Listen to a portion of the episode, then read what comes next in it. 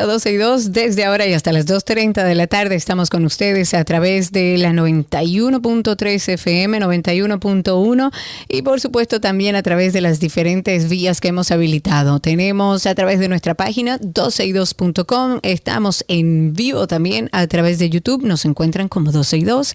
Y si se van a Twitter, también estamos ahí en Twitter Spaces como 12 y 2 también. Amigo, buen día. Hola, ¿Cómo está saludos. todo? Te veo atravesadito. Eh, no, muchas cosas. ¿Cómo? Te eh, muchas cosas. desde el No, no, pelo muchas, muchas cosas, muchas cosas. Muchas cosas. Que Mira voy para quién la está aquí, capital mira esta quién está aquí. Mira quién está aquí, mira quién está ¿Quién está? Ah, Betina. Señora Betina no se pone. Oye, no se pone vieja Betina. Lo de Betina no tiene madre. Pero que es- ella tiene como Ella se 35 quedó- ya, ¿verdad? Claro, eso es una señora mayor. Bueno, 35 no. Eso es una señora mayor. ¿Cuánto tiene ella? 33 años. Ok, pero yo la conocí de 15, Recién 14. cumplidito ahora. Bueno, pero yo la conocí a ella con nada, con 12, con- y está Nada igualita. con nada, exactamente igual. Ella a los no 18 entiendo. se frizó. Ella a los 18 dijo, ok, no envejezco más, punto. Y además le cabe muy bien el, el término hermanita, porque todavía se ve tan joven, aún siendo una vieja. Titi está ahí en el pasillo, lo tuyo. ok, señores, vamos a abrir el programa como para eh, hacer una introspección. Te quiero, hermana. Hacer una introspección. Ayer, yo creo que ayer, antes de ayer y varias semanas, el que me conoce me ha sentido un poco alterada. Me ha sentido un poco eh, fuera de lo que están acostumbrados. Mi esperanza no se ha ido, señores.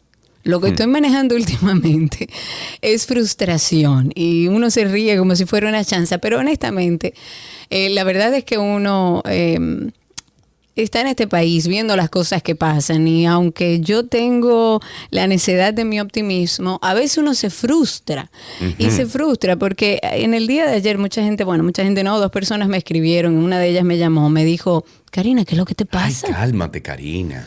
¿Qué es lo que te pasa?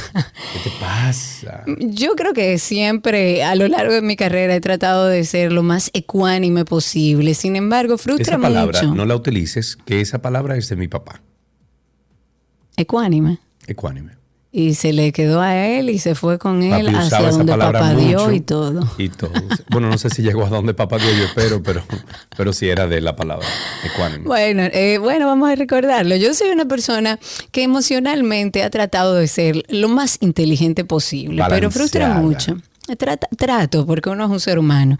Y la verdad es que eh, me puse a pensar en el día de ayer por dos personas muy cercanas que me llamaron, dos personas a las que quiero y admiro, que me dijeron, ¿te está pasando algo? Y le dije, no, eh, la verdad es que yo sigo creyendo en mi país, yo no voy a irme a vivir a ningún lado, yo amo este país, yo me siento más dominicana que nunca, pero yo creo que tratando de hacer una retrospectiva de qué es lo que me viene pasando con relación a, a, a lo que está sucediendo en nuestro país, es que Señores, yo tenía, yo y yo creo que mucha gente tenía mucha ilusión con este nuevo gobierno. Y la verdad es, y el que escucha este programa, es más, Sergio Carlos es testigo de que eh, muchas veces yo veía las cosas de un- desde una perspectiva distinta a la, a la de Sergio, porque yo entendía que las cosas... El vaso em, Medio lleno. Medio lleno, medio lleno, exacto. Eh, ni eso te acuerdas, Sergio, lo tuyo nunca, es ya never, lo- never, grave. never. Ok, pero yendo directamente al grano, eh, yo no tengo nada en contra de este gobierno, yo no tengo nada en contra del presidente. Todo lo contrario, llegó un presidente a nuestro país en medio de una crisis social, en medio de una crisis internacional, en medio de una crisis de salud, en medio de una crisis en general.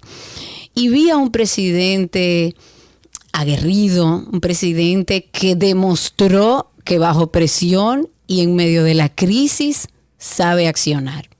Y lo he dicho muchas veces. De hecho, Sergio siempre decía que yo veía eh, que, que yo veía como Alicia en el País de las Maravillas.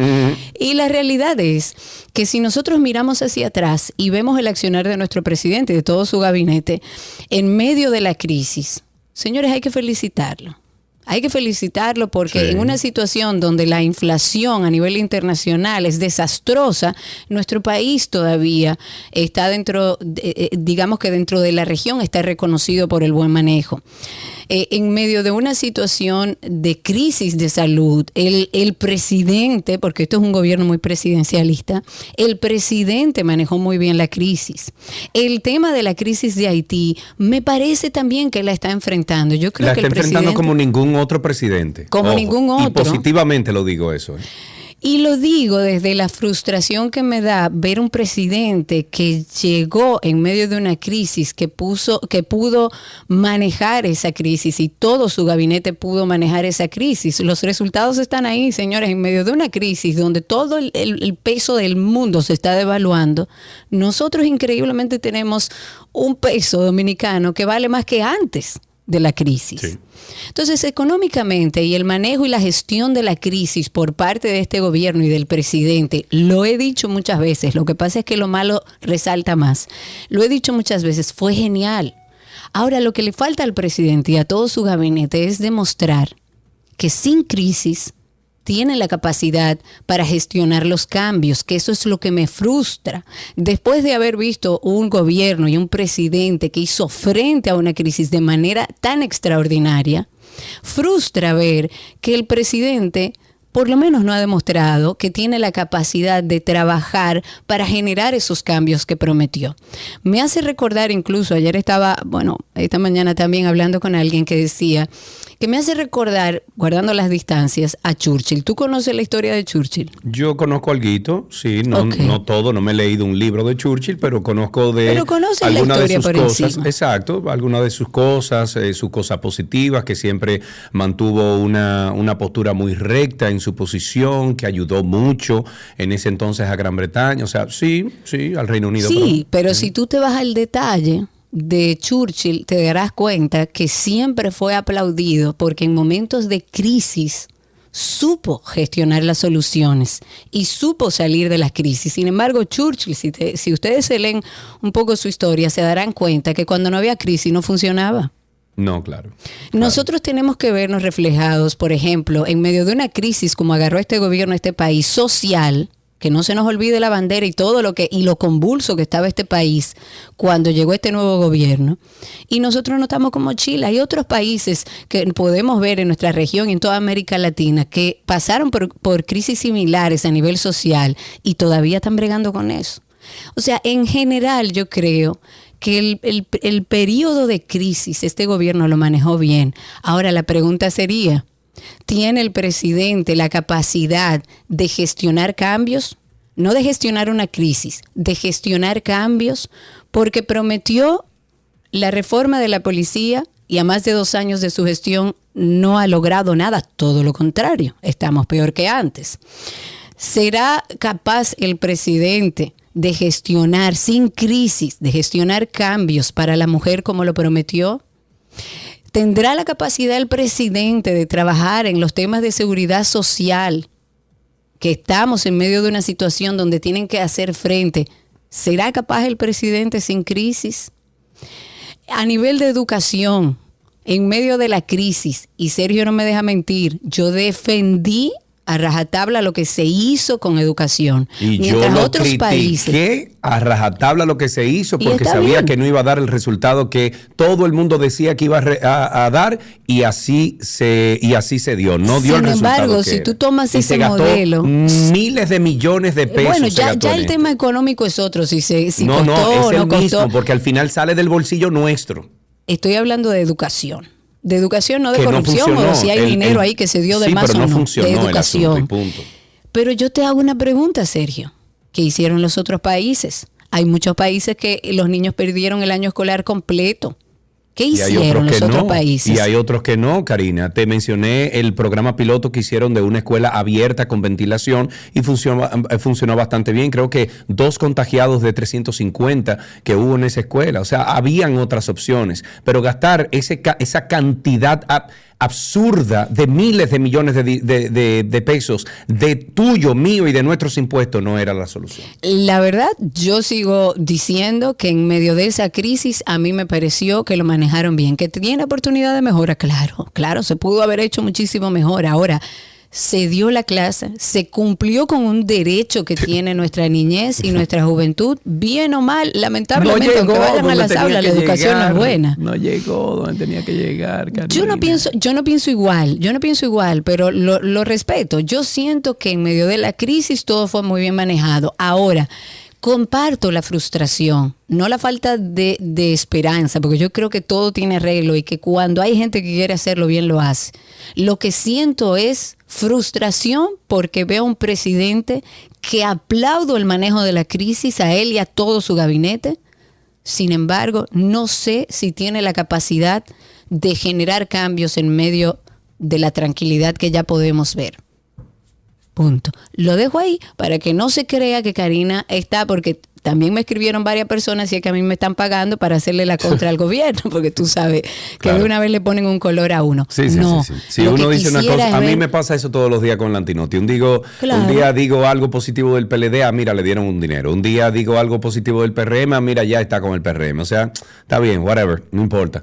Eh, mira, una efeméride, la República Dominicana conmemora hoy, este jueves, el 206 aniversario del natalicio de Francisco del Rosario Sánchez, uno de los tres padres de la patria y héroe de la independencia nacional. Que no se nos olvide que por eso en el día de hoy decimos que vivimos en democracia, por él y por muchos otros que sacrificaron absolutamente todo lo que tenían para que hoy en día digamos que, que tengamos, Sí, eh, que tenemos una, una República Dominicana libre e independiente. 206 aniversario del natalicio de Francisco del Rosario Sánchez. Hablemos un poco de inteligencia um, emocional, que bueno, lo trataba, y sin embargo ahora el senador Ricardo de los Santos ha depositado ante el Senado un proyecto de resolución mediante el cual solicita al Consejo Nacional de Educación que disponga de los estudios técnicos para que en las escuelas públicas dominicanas se imparta la asignatura de inteligencia emocional. me parece bien, pero que también incluyan ahí el, ¿cómo es? El moral y cívica, que lo quitaron. El moral, Creo que ya lo van a reintegrar. Ya. Ah, Creo que bueno, habían perfecto. hablado de reintegrar, Y eh, no sé finalmente- si ya, pero se había hablado de reintegrar. Y finalmente también que incluyan ahí el, el ¿cómo le llama? Educación, Educación vial. sexual. No, no, Ah, educación, bueno, sí, también es sexual, pero vial también. A ver si arreglamos en generaciones, dentro de 20 años, comenzamos a ver algunos cambios en cómo nosotros manejamos. Y eso es también con educación que hay que hacer. A mí me gusta la idea. Lo que Eh. habría que ver qué significa para este senador inteligencia emocional, cómo se va a abordar el tema, porque es un tema amplísimo. Pero bueno, este senador presentó esta iniciativa con el interés de, según lo que él comenta, de brindar contenidos que impacten positivamente la personalidad de la niñez dominicana en, en esa edad escolar. Este legislador, eh, que es legislador por la provincia de Sánchez Ramírez, dijo que es importante que las personas adopten las herramientas eh, que necesitan o bueno, los instrumentos Sí. que sean necesarios para propiciar un ambiente de respeto mutuo, de convivencia pacífica Correcto. en todos los escenarios. Y está bellísimo. Habría que ver, reitero, si dentro de esa mm, propuesta que hace este senador está establecido de qué manera se va a impartir, qué se procura, cuál va a ser el profesional encargado de dar esa asignatura. Porque no es tan simple como 2 más 2 son 4. la inteligencia no. emocional requiere de, de- de mecanismos idóneos para Sí. lograr que ese niño pueda manejar Y- y de de manera un- adecuada y asertiva sus emociones. Y de un excelente profesor también. A eso voy. O. ¿Quién lo va a dar? Eh, ¿Qué persona, qué sí. profesional estará a cargo de dar esta materia de inteligencia emocional? Pero no me parece mal como ejercicio. Ok, eh, vámonos a otro tema. El ministro de Trabajo, Luis Miguel de Camps, el cantante, le podemos poner. Canta muy bien, él canta ojo. muy bien, sí. Bien. Anunció el día de ayer un aumento de un 19% al salario mínimo para los empleados privados no sectorizados, pero los trabajadores dominicanos que devengan el mínimo no ganarán todos iguales puesto que en República Dominicana existen varios salarios mínimos, los cuales se establecen de acuerdo al tipo de empresa o compañía. Por ejemplo, en las empresas grandes, que hay que buscar cómo denominan una empresa grande, pequeña, mediana, pero yo creo que eso ya está establecido. Creo no, eso está establecido. papeles sí. Sí, en las empresas grandes el salario mínimo pasará de 21 mil pesos a 24 mil 990 en febrero del año 2024 para un aumento total de 3 mil 990 pesos. En abril se, habrá, se hará el primer aumento de un 15% correspondiente a 3.150 y el 4% restante en febrero del 2024, equivalente a los 840, para un nuevo salario mínimo de 24.990. En las empresas medianas, el sueldo pasará de 19.250 a 22.907 en febrero del 2024 para un aumento de 3.657,50. Entonces, en abril se, hará el primer aumento de un 15% correspondiente a 2.887,50, con lo que estos empleados cobrarán 22.137,50. El 4% restante aplicado en febrero del 2024 equivale a 770 pesos. Elevaría entonces el salario mínimo a este tipo de compañía a 22.907 pesos. Eh, tenemos también que en las empresas pequeñas el salario pasará de 12.900 a 15.351, esto para febrero del 2024, para un aumento de 2.451. Me parece muy bien, creo que también esto es una estrategia eh, para, para, la reelección de Luis Abinader, pero qué bueno, ojalá bueno, pero era un tema pendiente, era un tema pendiente que se había hablado, que, que, que la sociedad lo había pedido en, vista de que todo se ha encarecido, o sea que más allá de que lo hayan dejado para el final o no, es algo que la sociedad estaba esperando.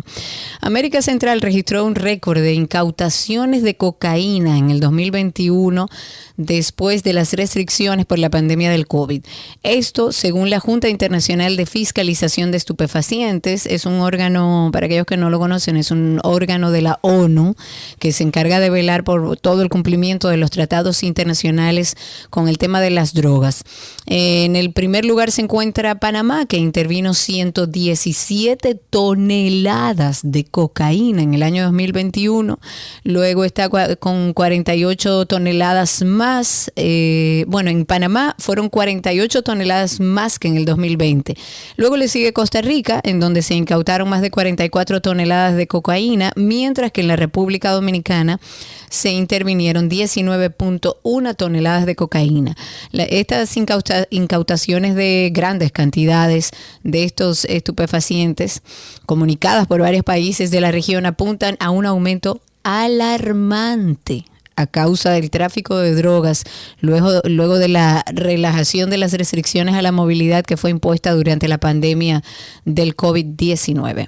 En otro tema, el trato dado a las mujeres en estado de gestación figuran entre las principales fallas de los empleadores y es a la vez una de las peticiones de cancelación más recurrente en el Ministerio de Trabajo.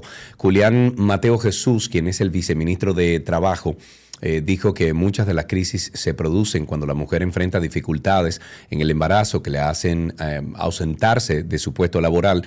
El ministro, el viceministro dijo también que más del 95% de las peticiones de cancelación realizadas por los empleadores son denegadas en el Ministerio de Trabajo puesto que se requiere demostrar que la solicitud no está motivada por el embarazo, lo cual es poco probable. Otra de las faltas recurrentes también es la no inscripción en la seguridad social y el no cumplir con el pago del salario mínimo. Según las estadísticas que maneja la institución, en el año 2022 en el Ministerio se realizaron un total de 66.915 inspecciones, de las cuales 58.391 entregaron o, bueno, o entraron en la categoría de especiales. Eso significa que fueron realizadas a solicitud de una de las partes involucradas o de un tercero. Vamos a actualizar un poco el tema de Valle Nuevo, que entiendo es importante que la sociedad le dé seguimiento. Debemos finalmente ver, aunque sea una persona que esté procesada por algún delito ambiental. El presunto responsable de este incendio que afectó el Parque Nacional de Valle Nuevo y a quien se le va a conocer eh, solicitud de medida de coerción mañana viernes, podría enfrentar entre 3 a 10 años de cárcel por los daños ambientales que provocó esa área protegida denominada Madre de las Aguas. ese nombre es el adecuado para que entendamos que si nosotros no cuidamos eso allá arriba, agua no Sí. vamos a tener. Sí. Francisco Contreras, que es el magistrado de la Procuraduría Especializada en Medio Ambiente, dijo que este agricultor, Clenny Ramírez Familia, arrestado a través de, de una orden judicial, se le imputa haber ocasionado el incendio en el asentamiento de Agua de la Piedra que se extendió a Valle Nuevo, según dicen. El magistrado, el magistrado dijo, y estoy citando, tenemos una persona identificada que fue quien causó el incendio en su propiedad, según lo que dice el magistrado, y se extendió a Valle Nuevo. Dice, le solicitaremos medida de coerción y la, audiencia se va a conocer el viernes en Asua. Es un caso grave que la ley establece tres años, pero la ley forestal de la República Dominicana eh, contempla hasta 10 años de arresto. Es un tema grave, igual que el de Sierra de Bauruco, donde tienen una investigación abierta, el del tema de Neiva, que la están incendiando para conuquismo, como en todas las áreas protegidas. Eso es horrible. Eso es lo mismo que dice él, porque estamos en una sequía muy fuerte. Es lo que dijo Contreras después de que especificó que en Barahona se conoce medida de coerción a un caso de este tipo y que quedan otros pendientes. Es lo que digo, están todos pendientes. No hay nadie procesado por un delito ambiental.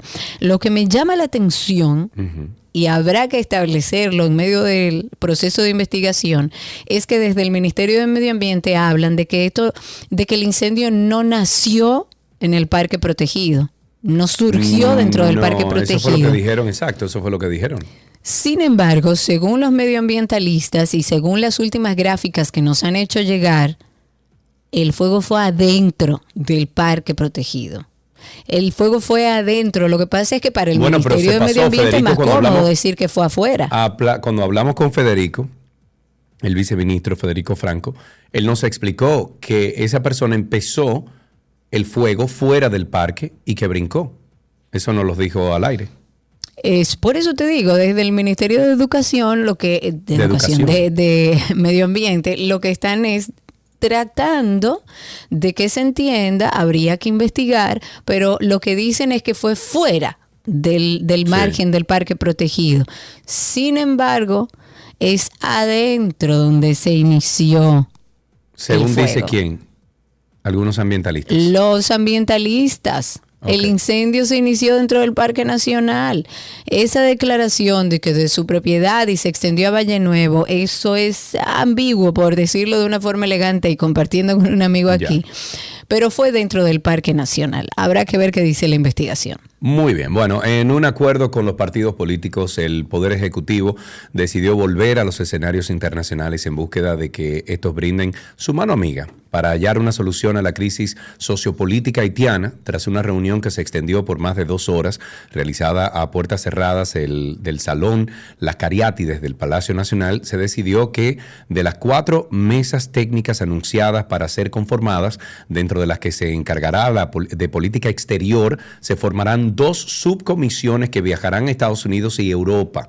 Por igual, se dio un plazo de hasta el lunes 20 para que los partidos políticos participantes den a conocer a quienes acreditarán para las mesas técnicas sobre política exterior, política migratoria, control fron- fronterizo y sobre el impacto económico de la crisis en el país. Con relación a la ausencia de los partidos PRD y PLD y Fuerza del Pueblo, Olivares aseguró que todos fueron invitados formalmente y que seguirán esperando a que se unan y se acrediten en una de las mesas técnicas correspondientes. Los partidos ausentes en el diálogo han alegado falta de invitación formal y también que en convocatorias a conversaciones anteriores de este gobierno de Luis Abinader lo que se ha hecho es perder el tiempo.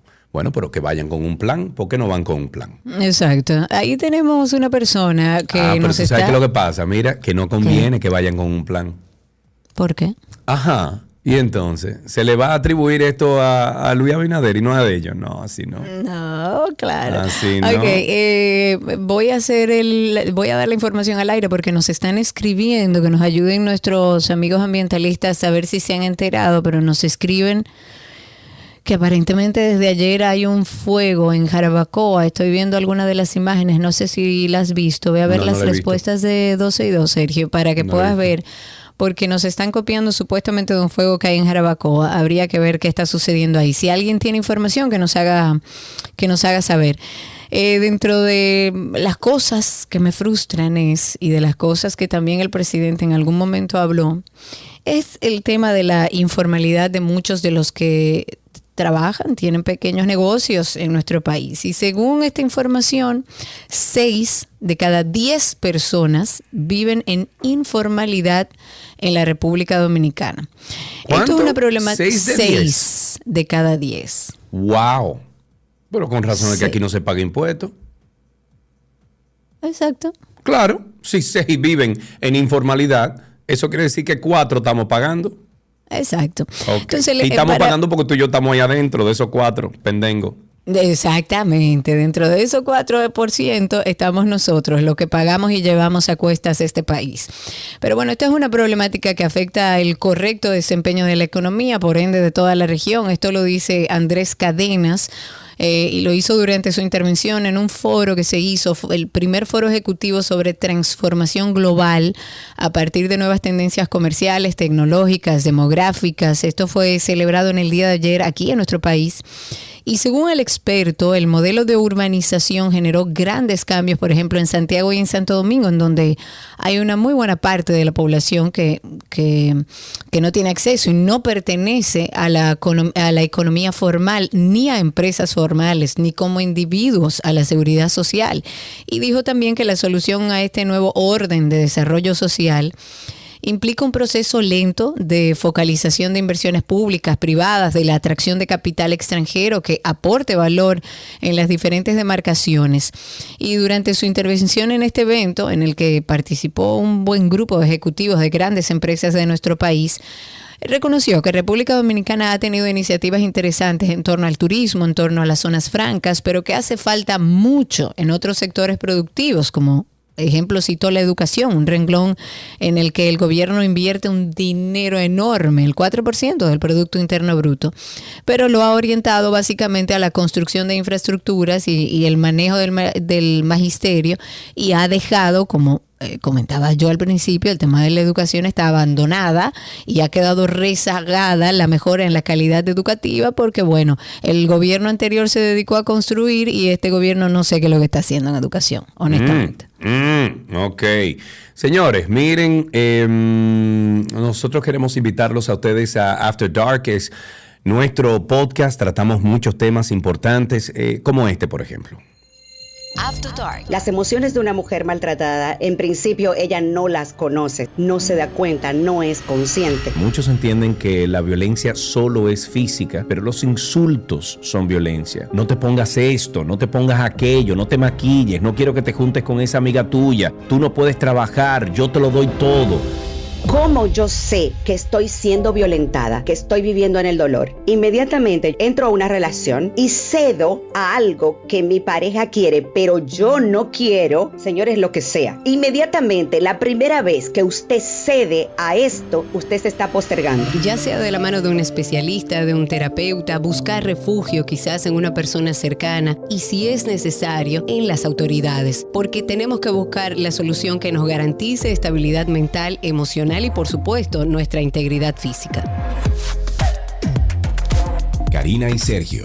After Dark. Karina y Sergio After Dark está en todas, escuchen bien, todas las plataformas de podcast. Más fácil, usted entra a Google, usted pone ahí Karina y Sergio After Dark y le sale una lista grandísima de muchísimas plataformas donde estamos. Eh, le recomendamos, por ejemplo, Spotify. Estamos en Spotify, mucha gente tiene esa aplicación. Estamos en Apple Music, eh, que es, creo, la plataforma número uno que nos sigue. Tenemos ya más de 100 mil eh, eh, views, o sea, 100 mil tocadas. En español suena feo, pero es 100 mil plays. Eh, en, la plataforma y tenemos activo, activo, más de 5 mil invitados a la semana que están escuchando Karina y Sergio After Dark. Son definitivamente que unas analíticas bastante positivas para este podcast y esperemos que eh, esto le esté llegando a los oídos que tienen que llegar para eh, seguir amueblando y arreglando y organizando esos pensamientos mentales para que todos disfrutemos de salud mental. Respira, amigo. Hasta aquí esta parte introductoria, ya regresamos. Todo lo que quieres está en 262.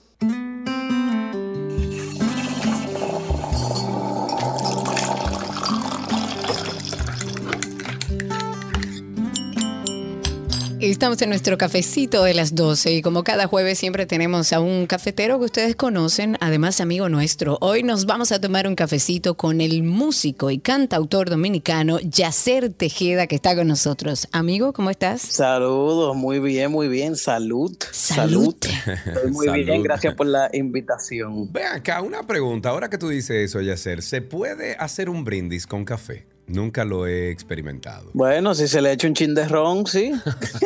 Ay, me gusta. Y, y buenísimo que es el café con ron. No sé si. Yo lo he probado, yo lo he probado y es rico, sí. Sí, sí, sí. Incluso con licor le echan al, al café. Sí. ¿Cómo tú te tomas el café, Yacer? Y yo varío con el café. Yo a veces le echo azúcar, le doy todo de azúcar, pero ahí eh, depende de la, de la época. Yo hay veces que lo hago negro, puro. Cuando estoy aquí en, en Santo Domingo, como ahora mismo, con azúcar obligado. Entonces allá en Nueva York a veces sin azúcar, a veces con un chin de miel. Todo depende del día, yo creo. ¿Prefieres un tipo de café, o sea, ya sea decafeinado, normal, eh, que tenga, qué sé yo, algún tipo de fusión, o te gusta el café puro El dominicano? café puro dominicano, así mismo. Ok, y si yo te diera la oportunidad de beberte un cafecito con una persona conocida, famosa, que esté viva o que haya fallecido, ¿con quién elegirías tomarte ese café? Uf, si una persona que haya fallecido, yo creo que a mí me me encantaría tomarme un café con Jimi Hendrix. Diablo. ¡Wow! ¿Te imaginas esa experiencia? Qué. Hendrix. Qué viga, compadre. Hasta yo quiero estar ahí con un café. Eso sería ¿Y increíble. de qué tú hablaras con Jimmy? ¿Cuál sería la pregunta? Tú poniéndole la tacita de café, dice Jimmy, agarra ahí, toma. ¿Y cuál sería la- esa la primera pregunta para abrir la conversación? Uf, son tantas preguntas, pero es como su filosofía de pensar en, en- en la música, de cómo él cree, cómo él ve, cómo él percibe la música. Porque él tenía una filosofía específica de eso. Y ahí me imagino que se abrirán otras conversaciones. Y sería una conversación increíble con ese cafecito. Qué rico. ¿Tienes un café en específico que le brindarías a esa persona o el café que tú siempre bebes? Oh, el café dominicano. El café Santo Domingo de una vez. ¿Qué más? para que conozca de nosotros. ¿Tú recuerdas cuál fue la última persona con la que tú te tomaste un café? Que recuerdes una conversación a lo mejor interesante. Allá en Nueva York siempre uno queda entre cafés a juntarse, a hablar de proyectos, a hablar de futuros proyectos. Y ese último café fue con una persona que me va a hacer un video de mis próximos sencillos. Y ahí estábamos hablando de ese, de ese proyecto con ese cafecito en mano. Nada mejor, hombre, que hablar de proyectos con un café en el medio. Pero vamos a hablar justamente de tu carrera en la música. Vamos a aquellas personas que quizás no te conocen del todo, conocer cómo inicia todo esto, cómo inicias en la música y en tu carrera. Para los que no me conocen, yo soy Yacer Tejeda, yo soy guitarrista, compositor dominicano que reside en New York. Antes andaba con una melena grandísima. Ajá, ¿tú te acuerdas de eso? Diablo, loco, tú tenías una melena larga. Sí, sí, sí. Yo inicio en la música básicamente cuando yo tengo 11 años viendo en TV aquí. La primera vez que yo vi Guns N' Roses y vi Slash tocar guitarra. Yo dije, yo quiero ser, yo quiero ser guitarrista. Yo quiero ser guitarrista. Y le dije, mami, yo quiero una guitarra. Al principio ella creía que yo estaba relajando y duré como un par de meses muela, que sí, que en serio, que yo voy a estar en serio, que sí. Y así me compré una guitarrita pequeña de nylon, un libro que tenía los acordes y yo empecé como a aprender solo, boom, boom, boom, y escuchando canciones y sacándolas de oído hasta que empecé a tomar clases particulares con un profesor que se llama Johnny Marichal que está vivo todavía. Para mí, uno de los mejores profesores que existe aquí en Santo Domingo, en República Dominicana. Y me enseñó desde música clásica, jazz, bossa nova. Y luego de como tres años de, de clase, él me dijo, yo no tengo más nada que enseñarte, tú estás listo para ir al Conservatorio Nacional de Música. Y yo fui al conservatorio y luego en esos años empecé a tocar con Xiomara Fortuna, con Luis Díaz, con Luis Díaz, que fue increíble, con Tony Vicioso, José Duluc, con todos esos artistas que fusionan con la música dominicana. Y en ese entonces también empecé a dar clases de guitarra, también tocaba con un grupo que se... Mi primer trabajo yo tenía 15 años y era tocando con un grupo que se llamaba Grupo Negros, que es donde Watson Brazo Estaba. Claro, por Dios, y cómo no recordarlo. Sí, y ahí fue como que yo empecé la carrera de la música y a ganar dinero con la música y yo desde ese entonces yo dije, esta es mi pasión y yo voy a tocar música y voy a tocar música que me gusta. Y luego de eso en el conservatorio me recuerdo como hoy el saxofonista Crispín Fernández me dijo, Yacer, tú tienes algo y tú tienes que hacer tu propia música.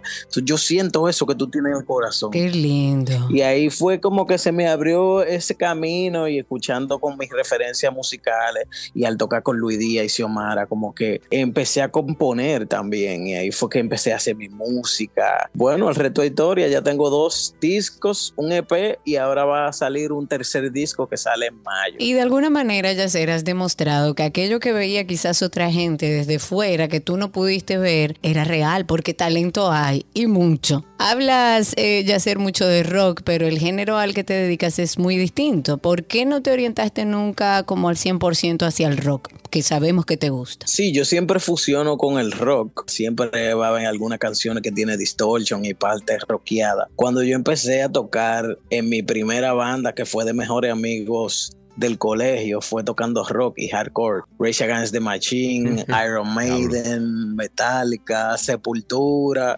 Pantera, de todo un poco. Entonces de ahí yo fui haciendo de la transición como pesado y en mis composiciones tú puedes escuchar que yo tengo como ese edge, como le dicen, como de rock and roll también. Eh, ya escuchando más diferentes tipos de música en el conservatorio, cuando empecé a, coger clases, que me pusieron, escucha el blues, cómo se oye el blues, eh, también el jazz, también luego hicimos una transición entre las amistades, como de explorar y expandir el funk.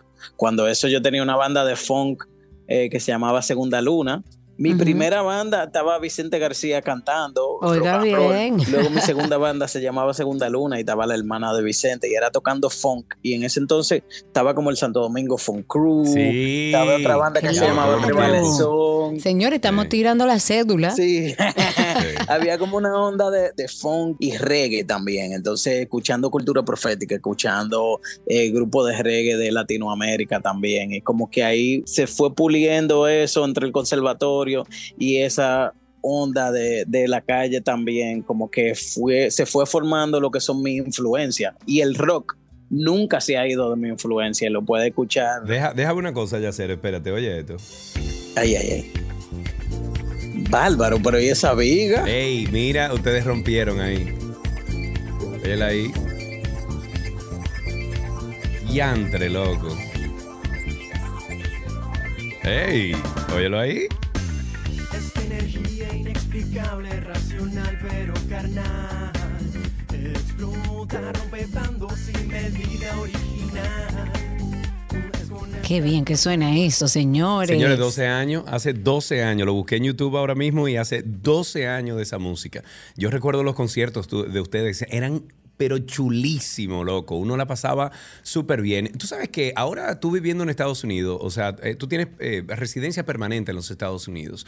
Em, y vienes, vas, o sea, es como con un pie allá, un pie aquí, eh, que eso está muy bien hoy en día, porque vivimos en, el mundo eh, globalizado, en un mundo donde todo está conectado. ¿Cuál es tu apreciación de la música dominicana desde la perspectiva de la diáspora? Oh, para mí estar allá como que la apreciación musical dominicana, o sea, se, expandió más eh, y también me dio más motivación de investigar más de lo que yo había investigado de compositores, de dominar la música dominicana, desde el merengue, desde la bachata, yo como guitarrista, ¿entiendes? Allá hay una apreciación increíble para la música dominicana y cuando uno demuestra la cultura de uno por medio de la música, hay una apreciación increíble desde la diáspora de dominicanos, desde dominicanos que no nacieron aquí, que nacieron allá y vienen de vez en cuando, incluso de gente de Latinoamérica y el mundo entero. Y estando allá fue como que he experimentado con, la, con el folclore dominicano, pero viviendo allá fue como que yo rectifiqué que ese sello que uno le pone a la música es lo que representa y lo que diferencia a uno en el mundo entero. Claro. Y dime algo, si yo te pido que me cantes, eh, tú eres bonita, así a capela, un ching, tú lo harías por mí, cafecito en mano. Ay, bonita eres, oh, ay, hombre, qué linda es, tú eres bonita, la sonrisa tuya en la madruga, tú eres bonita, cuando tú me miras al despertar, tú eres bonita, con esos ojitos que son de miel, tú eres bonita, con esa carita de yo no sé, tú eres bonita. Y por ahí sigue. ¡Epa! Señores, qué buena energía. Qué lindo tenerte con nosotros y bebernos de este cafecito contigo, Yacer. Siempre es un placer saber de ti, saber de tu música, de lo que estás haciendo. Y aunque andes por los países, como dicen los dominicanos, sabemos que llevas tu bandera a todas partes del mundo. Un beso grande, Yacer. Muchísimas gracias. Un beso y un abrazo. Hermano, un abrazo. Estuvimos conversando con Yacer Tejeda, músico dominicano. Lo pueden seguir en redes sociales como arroba Yacer Tejeda. Que te aproveche ese, ese, ese cafecito. Hasta aquí nuestro cafecito de las 12. Ay, hombre, qué linda es. La sonrisa tuya en la madrugada. Cuando tú me miras al despertar. Con esos ojitos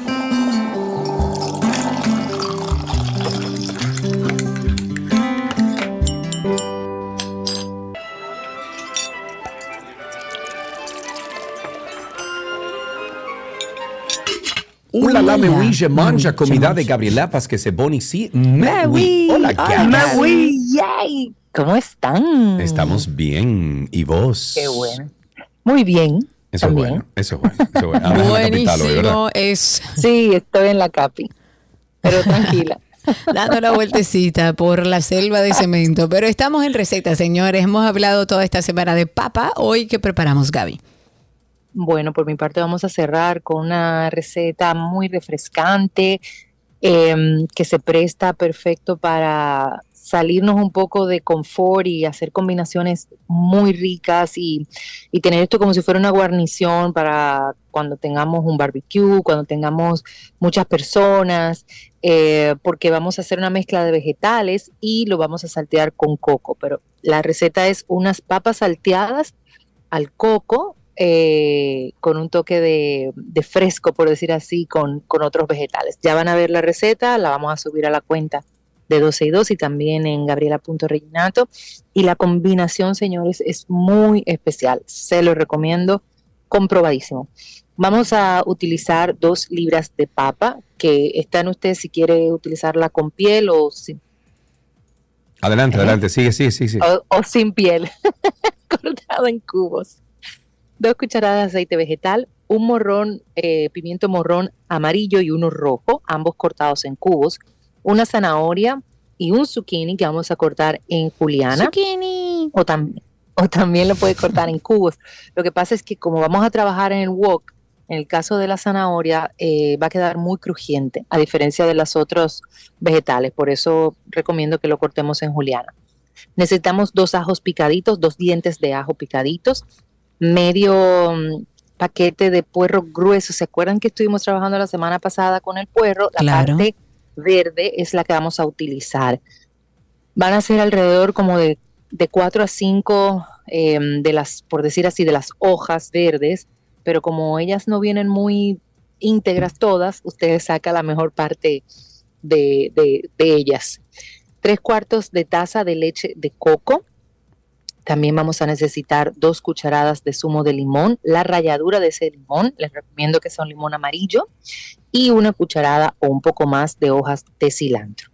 Lo que vamos a hacer es que vamos a poner a hervir nuestras papas al dentes eh, con un poco de sal, la vamos a retirar y vamos a dejar que se atemperen. Luego, preferiblemente en un wok, vamos a agregar el aceite vegetal, dejamos que se caliente un poco, incorporamos los ajos y vamos entonces a agregar la papa, las zanahorias, el zucchini eh, y los pimientos morrones. Esto le vamos a dar un toque de sal y pimienta al gusto y vamos a saltear por unos dos a tres minutos para que todo se integre. Entonces luego vamos a incorporar el puerro ancho y la leche de coco.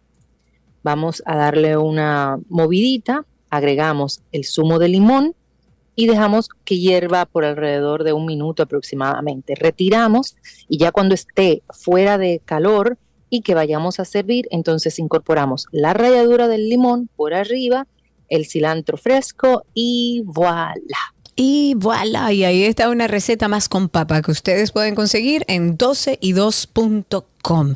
Gaby, gracias. Un beso enorme, sigo escuchándolos.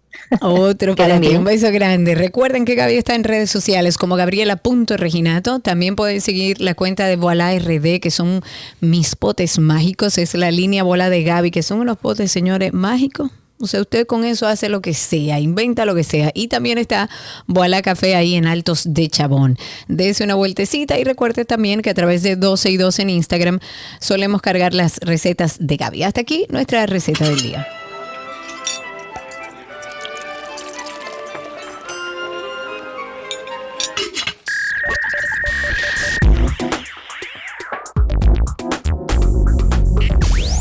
Aquí estamos en lo mejor de la web y de inmediato nos vamos con TikTok, que añadió una nueva forma de monetización para los creadores de contenido de la plataforma, que involucra videos premium con una duración máxima de 20 minutos y podrán ser desbloqueados por sus seguidores luego de pagar cierta cantidad de dinero. Esta nueva característica llamada series o series es calificada por TikTok como una nueva forma de crear contenido y conectar más de cerca con la comunidad. Además, estos formatos largos podrán agruparse en varias colecciones que pueden incluir hasta 80 videos cada una, aunque se ha establecido que cada persona deberá realizar un pago para desbloquear eh, el contenido que se pueda ofrecer en las cuentas de los creadores, no se ha especificado la existencia de un rango mínimo o máximo de precio. TikTok sí dijo que los creadores podrán establecer el precio que deseen para desbloquear cada uno de los videos, pese a que el contenido solo puede ser visto por quienes paguen el precio indicado, al igual que se hace en otras plataformas dedicadas como OnlyFans o Patreon. Todos los videos que se ofrezcan deberán respetar las normas de la comunidad y cualquier infracción a ellas podrá entonces ser motivo de suspensión o eliminación definitiva del perfil del creador. Según lo establecido por la plataforma, se permitirá que los creadores se queden con todo el dinero que genere su contenido, aunque se generará una comisión que podría llegar hasta un 30% de las ganancias en el futuro. Seguimos con la inteligencia artificial que tanto me gusta. Hay una nueva inteligencia artificial llamada Studio DID que genera videos y voces artificiales que pueden incluir al que usted quiera, o sea, rostros de personajes famosos como Shakira. Usted quiere que sea Shakira, que diga lo que usted quiere que diga. Bueno, ella. Y puede usted hacerle decir lo que sea con un guion que usted le escriba. Pero además el contenido puede ser descargado y compartido en redes sociales. Esto es una página web, es de acceso libre y luego de un proceso de registro gratuito, cualquier persona puede seleccionar la imagen estática de una persona, tú le asignas el texto y listo, queda el video. la inteligencia artificial, ahora tenemos ahí una que, hicimos, el ejercicio, pero esta inteligencia artificial puede hacer este material, o sea, o decir y hablar sobre, sobre lo que sea sin importar el idioma, o si es una voz masculina o una voz femenina. Por ejemplo, aquí tenemos eh, un hombre y una mujer. Vamos a escucharlo. Pues gracias por la sintonía. Recuerden siempre que tenemos nuestro podcast Karina y Sergio After Dark. Español, español. Lo mejor de la web en 12 y 2. Bueno, ahí están dos ejemplos que quisimos hacer con esta nueva inteligencia artificial. Para crear un video básico, si ustedes quieren utilizar esta herramienta, los usuarios deben dirigirse hacia la página web studio.d-id.com. Igual lo vamos a copiar a través de Twitter y lo vamos a compartir en Instagram, pero es studio.d-id id.com barra editor. Ahí vas a pulsar después el botón de crear video que está ubicado en la parte superior izquierda de la pantalla. En la sección creación, el sistema lo que va a hacer es ofrecerte diferentes presentadores con diversos géneros, edades y con la fotografía seleccionada en el extremo derecho de la pantalla. Ustedes pueden ver ahí como un recuadro en blanco que van a introducir el texto que usted desea que se integre esa imagen o que esa imagen diga. También se puede seleccionar el idioma en el que se va a hablar, el tipo de voz puede ser en español. La sección está un poco limitada a una voz por género. Eh, también y en ocasiones se puede establecer hasta el estilo de la voz, o sea, que esté feliz, que esté molesto, que esté asustado. Y luego de que configures ahí todos los detalles del video como tú lo quieres, haces clic sobre el botón generar video para iniciar ya el proceso de creación que tarda unos segunditos o minutos, dependiendo de la cantidad de palabras que le hayamos pedido. Generalmente las pruebas gratuitas del programa permiten 3.875 caracteres en el guion. Todos los videos generados por esta inteligencia artificial se almacenan en la sección de librería de video bajo el nombre de New Creative Video, donde ahí se van a descargar en formato MP4 cuantas veces usted quiera. El resultado, además de incluir la imagen y la voz, añade también, para que lo tomen en cuenta, el movimiento de los labios. O sea, usted le manda una foto a esta plataforma y él hace que sus labios sus ojos y la cabeza del personaje que está en la foto no se, mueve tan normal como no, un no está humano. normal. Sí, pero no está normal. bueno, ahí eh, nada, eh, se, se pasa, pasa, puede pasar. Sí, puede para un relajo. Pero bien, siempre le invitamos a que participe o se una a la familia de Karina y Sergio After Dark. Y hoy, Karina Larrauri, tenemos un tema que va a llegar, yo creo que a lo más profundo de nuestro ser. A cualquier persona que esté padeciendo lo que Sergio y yo padecemos hace bastante tiempo. Falta de sueño, señores. Porque entendemos que es que el sueño es necesario para vivir, es una función vital, es necesaria para que todo el organismo y todos nuestros órganos funcionen correctamente. Podemos colapsar, señores, si no nos preocupamos por algo que es esencial y se lo digo con conocimiento de causa. Hay que descansar. Para que emocionalmente estemos bien, para que cognitivamente estemos bien, podamos tomar decisiones, para que nuestro sistema inmunitario funcione. Las hormonas se descabalan cuando dormimos mal. Karina y Sergio. After Dark. Karina y Sergio After Dark en todas las plataformas de podcast nos buscan como Karina Larrauri Podcast o Sergio Carlo Podcast. Eh, les van a aparecer dos, le van a aparecer el de 12 y 2 y también el de Karina y Sergio After Dark. Por favor, suscríbase a ambos. Hasta aquí lo mejor de la web en 12 y 2.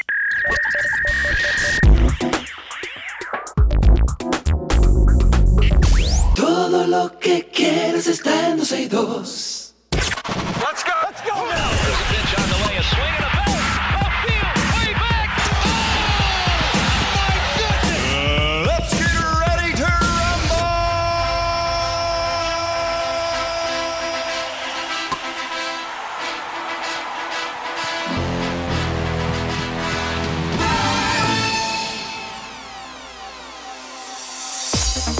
Ya estamos en noticias del mundo deportivo y arrancamos con béisbol. El equipo dominicano se apoyó en una ofensiva sólida que tuvo como protagonistas a los veteranos Cruz y Cano con 14 hits y 9 carreras. La República Dominicana aplastó por completo al equipo de Atlanta Braves eh, rumbo a la primera victoria de los entrenamientos de cara al Clásico Mundial de Béisbol. Robinson Cano fue el gran protagonista, ahí vi los videos incluso del partido al disparar un enorme cuadrangular, un home run, que recorrió todo el jardín derecho del Cool Today Park para remolcar tres carreras, mientras que el manager y jugador Nelson Cruz se unió a las festividades con un home run en su primer turno. Mentira, cuadrangular no es home run.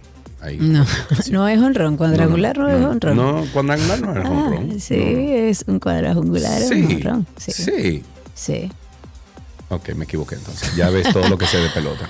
Ok, nosotros estaremos dando todos los detalles del Clásico Mundial en esta primera semana. Estaremos por allá. Bueno, estaré por allá y traeré todas las incidencias de este importante evento donde ya no somos ni estrellita, ni liceísta, Alan no grite, ni escogidita, ni somos todos dominicanos que vamos a apoyar a nuestra a nuestro equipo de pelota. En básquetbol, la selección de baloncesto de la República Dominicana subió dos puestos y se ha colocado en la casilla número 23 luego de que actualizaran el ranking de la FIBA. Tras su gran cierre en las ventanas clasificatorias a la Copa del Mundo masculina, más los puntos que pudiese sumar esta escuadra criolla al jugar el torneo planetario, les da la posibilidad incluso de llegar al top 20 el próximo mes de septiembre. El equipo de baloncesto dominicano viene de cursar una gran ventana tras disponer de Argentina y quedarse en el último boleto o con el último boleto para accionar por cuarta vez en este evento que está pautado ya para celebrarse de forma conjunta en Filipinas, Japón e Indonesia desde el 25 de agosto. En una noticia de deporte de vela, el Campeonato Internacional de Fórmula Kite 2023 caramba, tú y yo tenemos que volver a eso, a transmitir desde allá. ¿Tú te acuerdas que lo hicimos? Pero no desde el barco, amigo. No, no, no, desde el barco de la vela. En la playa. Porque es bueno aquellos que quizás empezaron a escucharnos después, iniciando 12 y 2. A nosotros nos invitaron a una competencia de vela y nosotros, lo más tecnológico, hace, eso hace como 10 años, señor. Hace como 10 Dijimos, vamos a transmitir en, vivo, montado en un barco de vela, atento a nosotros para ir narrando todas las incidencias de ese evento y nos montamos en ese barco de La peor decisión que yo he tomado en mi vida ha sido grave. Nosotros terminamos los dos. Nosotros terminamos los dos. Hablábamos así al aire. Acostado en la. Eh, ¿Cómo es que se llama la parte de adelante? En la proa. en la, en la proa. No, en la popa, en la, popa. En la popa estábamos, terminamos acostados boca arriba tratando de no hacer un desastre ahí con micrófono en mano, hablando señores así acostados porque aquello fue grave. Pero sí, tenemos que retomarlo en piso. En tenis, Novak Djokovic intentó jugar desesperadamente en el Indian Wells y movió incluso sus contactos, aprovechando el prestigio que le da ser número uno y uno de los mejores de la historia. Esto según la prensa estadounidense, el serbio intentó conseguir una exención que le permitiera entrar a los Estados Unidos. La verdad es que yo no entiendo, porque ya a esta altura... ¿Qué tú no entiendes? Eh, usted viaja a los Estados Unidos y no le piden un ¿No le piden eh, la vacuna ya? No, ¿Por qué a un atleta se lo piden? ¿Por qué a un deportista se lo ah, piden? No sé, no sé. Bueno, lo que se dice es que intentó convencer al propio Joe Biden presidente de los Estados Unidos, Djokovic se puso en contacto con su colega Billie Jean, quien es considerada como una de las mejores tenistas de la historia, y a través de ella solicitó que se le considerara para participar, a pesar de no tener las vacunas. Pero a pesar de todos los contactos que movió, el jugador no logró el permiso y tendrá que ver el torneo desde su casa. Ander, diantre. Para finalizar, una noticia de NASCAR. Kimi Raikkonen volverá a probar suerte en la NASCAR americana. Este finlandés campeón del mundo de la F1 de la Fórmula 1 en el 2010, 2007, eh, perdón. Anunció su retirada hace dos años, pero ahora ha aceptado la invitación para pilotar un Chevrolet Camaro ZL1 del equipo Project 91 en la carrera que se disputará en el Circuito de las Américas el 26 de marzo. El corredor ya había competido en este equipo el año pasado, pero una mala clasificación lo envió al fondo de la parrilla y terminó antes de tiempo por un accidente en, la carrera, el famoso Iceman dijo que se quedó con ganas de intentarlo de nuevo y ha elegido el circuito de las Américas para lograr superar los incidentes de los años anteriores. La gente piensa que esto de NASCAR es de que facilísimo. Eso no, es fácil, señores. ¿Qué fácil? no, no, porque tú vas en, un en círculo, o sea, tú vas eh, dando vueltas es, a un solo lado pero eso es difícil, ahí uno se deshidrata, ahí uno, eh, eh, o sea, la, ¿cómo se llama esto? La, la contextura y, la fuerza que tú tienes que tener físicamente para tú poder, em, eh, poder correr todas esas horas en NASCAR. Es mucho. Es difícil, claro que sí. Hasta aquí Deportes, no sin antes recordarles nuestro podcast, Karina y Sergio After Dark.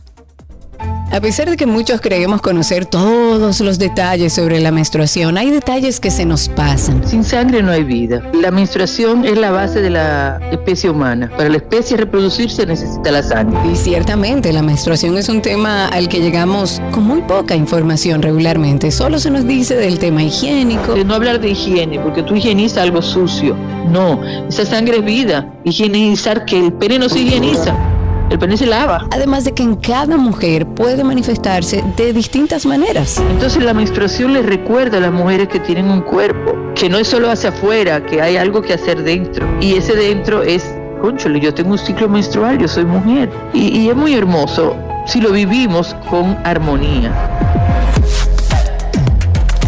Karina y Sergio. After Dark. Karina y Sergio After Dark en todas las plataformas de podcast. Nos buscan como Karina Larrauri Podcast o Sergio Carlo Podcast. Hasta aquí las noticias deportivas en 12 y 2.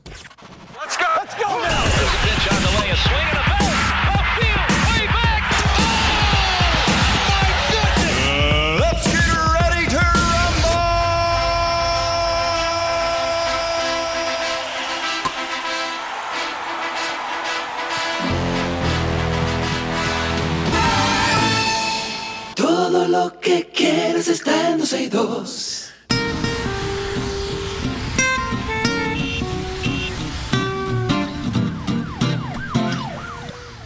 Estamos en Tránsito y Circo, aquí ya esperando sus llamadas al 829-236-9856. 829-236-9856 es el teléfono aquí en 12 y 2. Comiencen a llamar, cuéntenos cómo está el tránsito, cómo está el circo de nuestro país. Cuéntenos además qué le parece lo que ha sugerido. Bueno, el diputado de, de la provincia de Sánchez Ramírez, Adoqui Duarte, ha esto, es una, esto sería una reintroducción a la Cámara Baja, una propuesta que había y que se está presentando nueva vez para que los vehículos utilicen placas asignadas por provincias.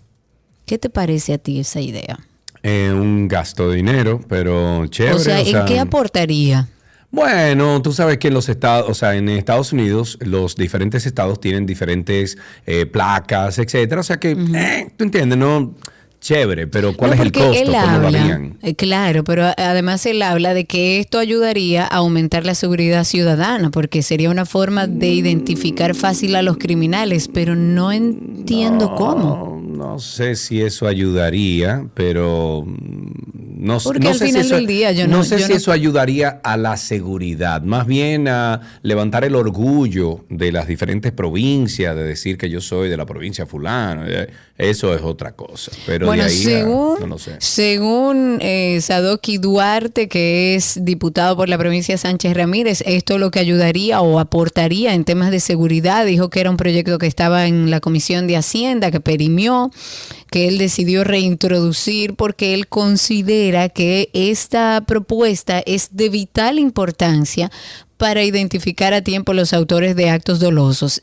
Eh, a lo mejor algún oyente escucha esto y tiene un poco de luz más que nosotros de cómo serviría esto en temas de seguridad. La verdad es que no, eh, él simplemente dijo, y quiero citar, estoy comprometido con mi país, especialmente con mi provincia Sánchez Ramírez, por eso pongo en la mesa este proyecto de placas provinciales, que es una medida que suma mucho a la seguridad, pero nunca explicó cómo. 829-236-9856, 829-236-9856 y a través de Twitter Spaces también estamos ahí en vivo. Valentín está en la línea. Buenas tardes, Valentín. Gracias por tu llamada. Buenas tardes, hermano. ¿Cómo están ustedes? Bien, gracias a Dios. Y cuéntame, ¿y usted en qué está? Muy bien, gracias a Dios aquí. Eso es tranquilo, mejor que lo de la tres. Eso es bueno. Muy bien, cuéntanos, ¿qué tienes para nosotros? No sé si, si ustedes comentaron algo, porque solamente alcancé al inicio del programa. Escuché a Esperancita, perdón, a Karina. No, me puedes decir de- Esperancita, yo sigo siendo... de, de lo bien del presidente, de todo eso. En la gestión de crisis, en la gestión de crisis. Sí, está bien. Ok, te la compro. Sí, Eh, ella se siente mejor así, ¿verdad? Claro. No, porque yo hablé, hablé de dos temas, en la gestión de crisis y en la gestión de los cambios en épocas de tranquilidad. Lo que dije fue, la gestión de crisis, no, no lo comparé. Por eso dije, guardo las distancias, porque Churchill... Sí, no, no, no, para nada. Eh, porque Churchill, eh, si leemos un poco la historia sobre él, nos daremos cuenta que fue un maravilloso líder para gestionar crisis, no así en momentos donde no había crisis. Pues la nueva de- del señor ebanista, eh, del presidente, es que ahora ¿Por qué un aumento de sueldo por los gabinetes que hace. Ah, ya, el ya, ok, ok, ya. Entonces, ese señor eh, eh, hacen un aumento de salario. Primero el salario mínimo, pero duran un año cacareando. Y en este año, la inflación, según los números oficiales, alcanzó 7.48. Ujú. Él va a aumentar un 15. Primero eso.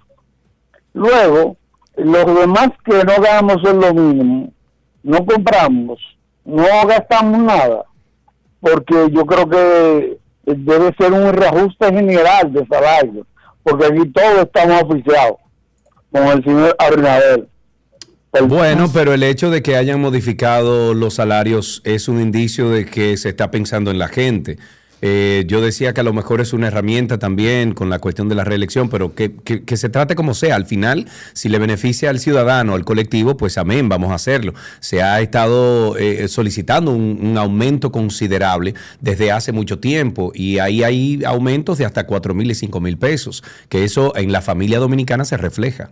Claro, y va a impactar sobre todo al sector que tiene menos recursos, aquellos que están en el borde del, del, del sueldo mínimo. O sea, yo creo que es el inicio y además se inició por donde se tenía que iniciar, que son las personas que necesitan en este momento y de manera urgente que se les suban los sueldos. 829-236-9856. Cuéntenos cómo está la calle, el tránsito y el circo.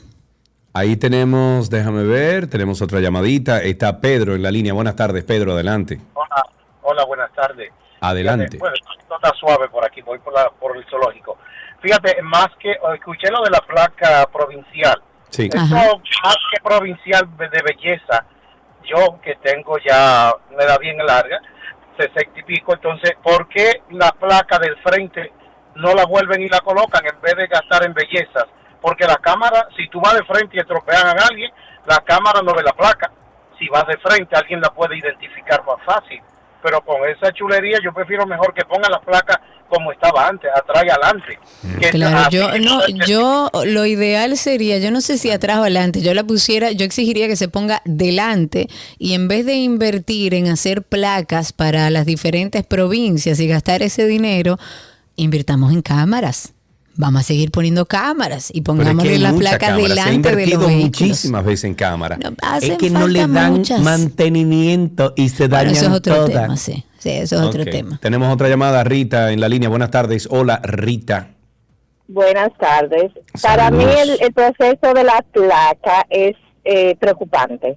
Realmente yo tengo una una cuestión, eh, como una preocupación realmente por ese tema. Y qué bueno que se la colación porque la cantidad de vehículos que transitan sin placa es alarmante. Es Si alarmante. ustedes se ponen a ver y a observar, hay muchos vehículos. ¿Y qué pasa con este tipo de vehículos? Pueden atracar, pueden, delinquir, pueden hacer un millón de fechorías, aparte de que supuestamente no están pagando ningún impuesto. Sí, por ejemplo, eh, eh, y para agregar a eso, eh, yo no estoy de acuerdo que cuando se compra un vehículo y te dan la placa provisional, que tú la pongas en el vidrio, que la pongan, usted la tiene que poner donde va la placa, que usted tenga que plastificarlo es otra cosa, pero usted Claro. tiene que ponerlo donde va la placa, porque ahí es que manda la ley que eso se coloca.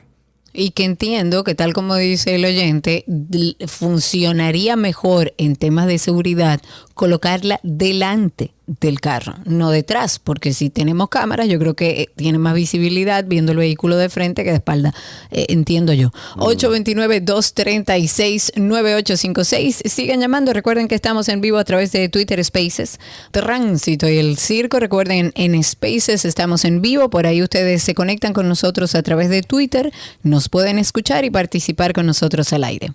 Ahí está Rosa en la línea. Buenas tardes, Rosa. Adelante. Muy buenas tardes a ambos y gracias por la participación. Gracias a ti. Cuéntanos. Eh, yo estoy indignada. Yo no sé si, si Karina ha pasado por el parque, pero es indignante lo que han hecho. ¿Cuál de todos los parques? El Mirador Sur. El Mirador Sur. Se supone que el parque está, debería de estar verde, lleno de árboles. Han talado una cantidad inmensa de árboles. Han ¿Cómo hecho así? un, Pero es un mapa, pulmón. se supone. Han hecho un, un mapa del, del país antes del descubrimiento concreto. Han hecho cerca de la Luperón un monumento concreto y de una fealdad absurda.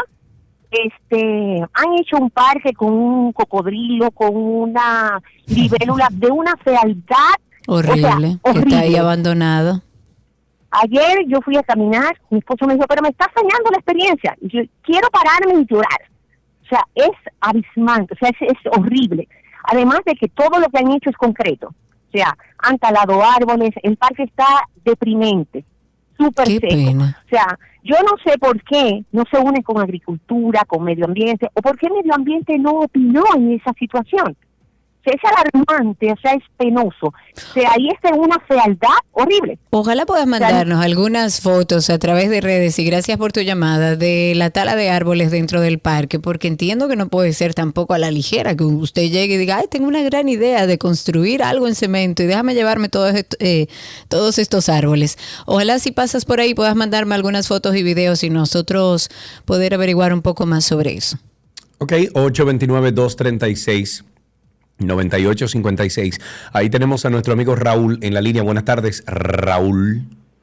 Buenas tardes, Sergio y Karina. Adelante, mi amigo. Rápidamente, todavía tenemos eh, caliente ese tema de cómo se podríamos regular un poco estas redes sociales. A veces uno tiene el control en la mano y es uno mismo que tiene que hacerlo, no esperar que venga autoridades o gobiernos. Y hay que tratar de enfatizar en esas campañas educativas para que se le dé buen uso y para que los mismos muchachos no se estén exponiendo a estas redes, porque también le está facilitando el trabajo a muchísimos depredadores. Por otro lado, también hoy es el día del, del patricio Ra- Francisco del Rosario Sánchez, y hablando de eso de redes, uno ha visto unos cuantos videos que se han hecho hasta virales de estudiantes, me parece que estudiantes universitarios, que no saben quiénes son nuestros padres de la patria, y eso de efectivamente eh, hay que hay que enfatizar y hay que revisarlo de nuevo porque no puede ser que en este momento con tanto con tanto acceso a la información haya gente que no tenga ninguna información Así es, gracias Raúl por tu llamada 829-236-9856. Tenemos otra llamadita aquí. Eh, está en la línea Jeffrey. Jeffrey, buenas tardes. Gracias por llamar. Adelante. Buenas tardes, Sergio. Eh, con respecto a lo de la placa, eh, eh, hay un tema con eso, porque los carros sin placa que andan en la calle mayormente son todos de militares. Entonces, los, los AME no... ¿Cómo es que lo, eh, espérate, que los, los carros ma- sin placa? mayormente, lo- lo mayor- mayormente los carros que andan en las calles, vehículos nuevos, sin placa, son mayormente de No, militares. no, la mayoría no son militares, no son a lo mejor carros nuevos, privados, pero no son militares todos. porque yo tengo varios amigos militares y, y, y andan sin placa. Entonces también, por otro lado, lo, lo, también los motores que no usan eh, que no usan placa, cuando lo para, un AME no lo para, eh, el AME no, mm, bueno, te para uno sin casco y viene el, el militar, que lo he visto yo, que tengo hasta grabado, que pasa con una, pasa sin casco, sin placa y sin luces y no lo para. Entonces, la ley debe ser para todo. Ah, no, de que la ley debe ser para todos, sí, debe ser para todos, claro que sí. Debería, pero no es así. Ahí tenemos a Jonathan en la línea. Buenas tardes, Jonathan. Jonathan.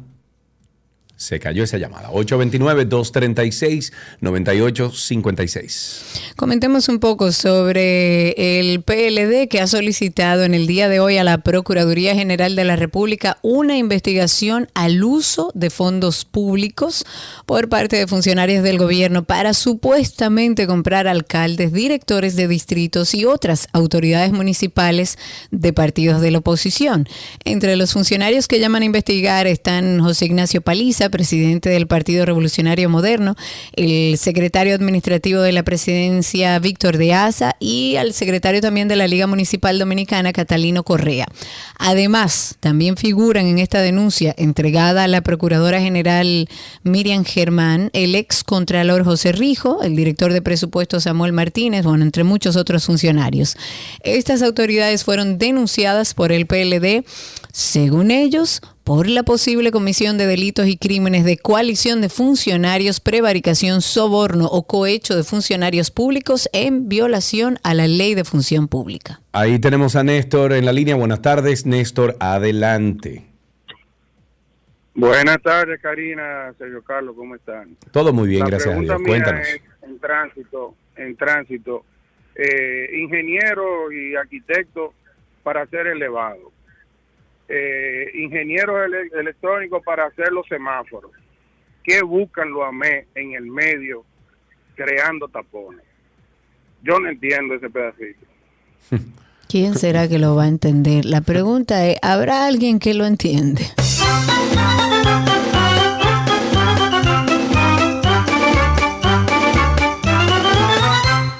La Alcaldía del Distrito Nacional junto a la Dirección General de Seguridad de Tránsito y Transporte Terrestre o han dispuesto ya a limitar el acceso por la calle José Reyes para que lo tomen en cuenta. Esto es entre la calle Villini y la calle El Conde. Lo han hecho como medida previa al inicio de la demolición del parque municipal. Bueno, eso es otra cosa, Sergio. ¿Cuánto Ujú. parqueo dijo Abinader que iba a construir en este Ah, pero ven acá, pero tú te en contra de Abinader hoy. o sea, no, sí, eso es lo que dice no todo el mundo, no pero, pero lo que pasa es que olvidan la primera parte cuando estábamos en crisis, que yo era la que decía aquí. Emma, yo voy a buscar presidente eso. que a través de David Collado ha aumentado, pero exponencialmente las visitas a este país. crisis. un presidente que tiene En todas crisis. las cuentas en verde del país económicamente hablando. Un, pre- un presidente que, que nos salvó del COVID a nosotros. Ese No, no nos salvó, pero la manejó muy bien y lo felicito. Y fui de las grandes defensoras de esa primera parte de su gestión. Un presidente que Le se ganó. aplaudo tú su capacidad papi para Abby, ya no se lo gestionar dice. crisis. Eso es una cosa No, impresionante. papi Abby no, porque a él no le gustaba y creo que a su señora, a, la primera dama tampoco. Entonces, ¿Le llegó al oído de la primera dama eso? Eh, parece. Entonces, yo Ah, lo que digo es, y lo voy a seguir repitiendo, depende, para aquellos que dicho- dicen que soy del PLD, permíteme hablar, permíteme hablar. Papi Abby, eso No, no hay necesidad. Pero tú se lo dijiste papi Abby. o sea, se lo Papi Sí, papi claro. Abby es el papá de todos nosotros, pero a el que tiene no que gustó, generar ¿no? los cambios que prometió. No Seguiré diciéndolo. Hmm. El presidente Luis Abinader Eso no merece un aplauso por el manejo de la crisis y la gestión de la crisis. Ahora, le toca en esta parte de su gestión demostrar que lejos de la crisis, que la manejó muy bien, tiene la capacidad para gestionar los cambios que prometió. Retomo la información que iba a dar. Eh, en este caso, que van a cerrar la calle José Reyes, lo hacen como les comentaban, porque van a empezar el inicio de la demolición del parque municipal. El área de impacto ya incluso fue cerrada con cinta amarilla. Hay estructuras metálicas para evitar todo el impacto eh, que puedan ocurrir con transeúntes, con conductores. En el tramo de la José frente al parqueo, se prohibió el estacionamiento, se dejó espacio para eh, la circulación de vehículos y en la José Reyes con Villini se colocó una valla metálica que en ocasiones es eh, movida por agentes del DGCET como para dejar pasar vehículos hasta tanto inicie esta demolición de la cual oficialmente no se ha dicho la fecha, no lo sabemos, pero para los que transiten regularmente por ahí que sepan que están trabajando en la Padre Villini. Ahí tenemos dos llamaditas. La primera es Willy. Willy, adelante. Buenas tardes. ¿Cómo estás? Saludos, saludos, Karina, Sergio. Todo bien. Hermano, ¿cuánto tiempo? Cuéntanos. Un poquito, un poquito, pero siempre en sintonía. ¿eh? No Como de debe escuchar. ser. Ok, cuéntanos. Mire, yo, yo pienso que eso de la propuesta que hace el diputado, pienso que es un poquito descabellada por el hecho de, de la cercanía tal vez de la, pro- de la provincia, una de otra, y además no hay un control explícito que te diga que se va a resolver algún tema por, por la invención que se va a hacer en ese caso. Lo que sí, yo creo que se debe abogar porque las chapas tengan un código QR y que los eh, AME, eh, lo dije, DGC, pues tengan un lector de código QR donde en esa chapa te pueda eh, identificar el dueño del vehículo te puede Mm. identificar si está al día No con, gusta, con las autoridades. No me sé, gusta, porque no que- me gusta, porque oye, que le oye. está dando alimento a los No, no, delincuentes. oye, oye, Ajá, Sergio. ajá, a ver. Escucha esto, Sergio, Karina. Yo pienso que una, una inversión digital, primero, te va a evitar el talonario y te va a ir quitando poco a poco el papel, el uso del papel. Segundo, te va, te va también a, a evitar que una persona venda un vehículo y el otro que lo compró Pero es que, no es que perdón, perdón, Willy, es que ya la Policía Nacional tiene en su database, o sea, en la base de datos, tiene cómo buscar una placa e identificar Claro. el dueño de eso. No, o sea, lo del código QR, al igual, fue una estupidez para los motores. O sea, ya la placa está ahí. Eh, la placa tiene un número, una eh, numeración única que se puede identificar en una base de datos que ya tiene el gobierno. O sea, no sé para qué el código QR. 829-236-9856. Ahí tenemos a Milka. Milka en la línea. Buenas tardes. Muy buenas tardes, ¿cómo están todos? Muy bien, Milka, cuéntanos. Excelentemente bien, en la calle cogiendo calor, pero aquí vamos. Sí, porque lo que, lo, lo que podemos tener aire en el vehículo somos dichosos, pero la calle está caliente, en verdad. Caliente, caliente. Cuéntanos. Mira, eh, con respecto a lo de la placa y los vehículos nuevos específicamente, los que transitan con la excusa de vehículo nuevo. Digo excusa porque una placa no dura una semana para salirte, o sea, para que se te expida una placa de tu vehículo. Bueno, te corrijo. Yo adquirí una moto hace seis meses y al día de hoy todavía no tengo la placa. Eh, pero, ok, ¿tú hiciste tú tu proceso por la DGI? No, no, lo hicimos a través del dealership y a través del D. Todavía no nos entregan la placa. Mm. Mm, y llamamos y Eso. llamamos y llamamos y llamamos y nada, carta de ruta lo que tenemos. No, espérate, o sea, te puedo decir que eso puede ser un, un caso excepcional. No, porque hay como 20 personas que adquirieron motores que están esperando esa placa en el mismo dealership. En el mismo dealer, entonces Sí. el dealer es el que tiene el problema. No, porque también averigüé en otro dealership y me dicen que tienen el mismo problema. De- bueno, ok, entonces voy a voy a obviar esa parte porque mi comentario no contaba con tu comentario. Ok, ok. no contaban con mi astucia. Claro, in- información que llega, porque cuando tú vas a dar un comentario es en base a lo que tú sabes. Claro, y está bien, cada quien tiene una sabía. experiencia distinta, claro. Exactamente. Porque, por ejemplo, los dealers eh, los, eh, no les sacan placa hasta que no hasta que no lo venden el vehículo. Sin embargo, transitan en los vehículos aún sin placa. Cuando tú compras tu vehículo, aunque tú no tienes tu placa, o sea, oficial de aquí, tú tienes tu documento que indica que es tuyo ese vehículo porque tú lo compraste. Sí. O sea, lo que es el acto de venta, el recibo, lo que sea, tú tienes como demostrar que es tuyo el vehículo, independientemente que esté a nombre del dealer. Porque cuando está a nombre del dealer, ya tú tienes una institución que se hace responsable a ese vehículo de motor, ya sea un motor am, de dos ruedas, o sea, o un vehículo de motor de cuatro ruedas, un, carro, ¿verdad? Carro liviano. Entonces, yo entiendo que nosotros contamos con las medidas y con las leyes para poder cubrir eso. Entonces, en vez de crear nuevas cosas como solemos hacer, ¿por qué no hacer cumplir y crear un método en el cual sí sea eficaz, efectivo para el consumidor que somos nosotros? Es mi opinión en este caso. Gracias por tu gracias, opinión, claro. validísima. 829-236-9856. Comentar que el Instituto Nacional de Tránsito y Transporte, Intran, ha informado hoy la prohibición de tránsito de vehículos de carga en todo el territorio nacional durante la celebración de Semana Santa en este año 2023. Para los que llevan anotaciones, 829-236-9856. Y ese vertedero cogiendo fuego, Karina Eso Larrauri. iba a hablar. Y eso es en Jarabacoa. A ver, hubo una persona, estoy Ay, tratando de conseguirlo aquí, que de manera insistente nos decía, hay fuego en Jarabacoa, hay fuego en Jarabacoa, nadie va a decir nada.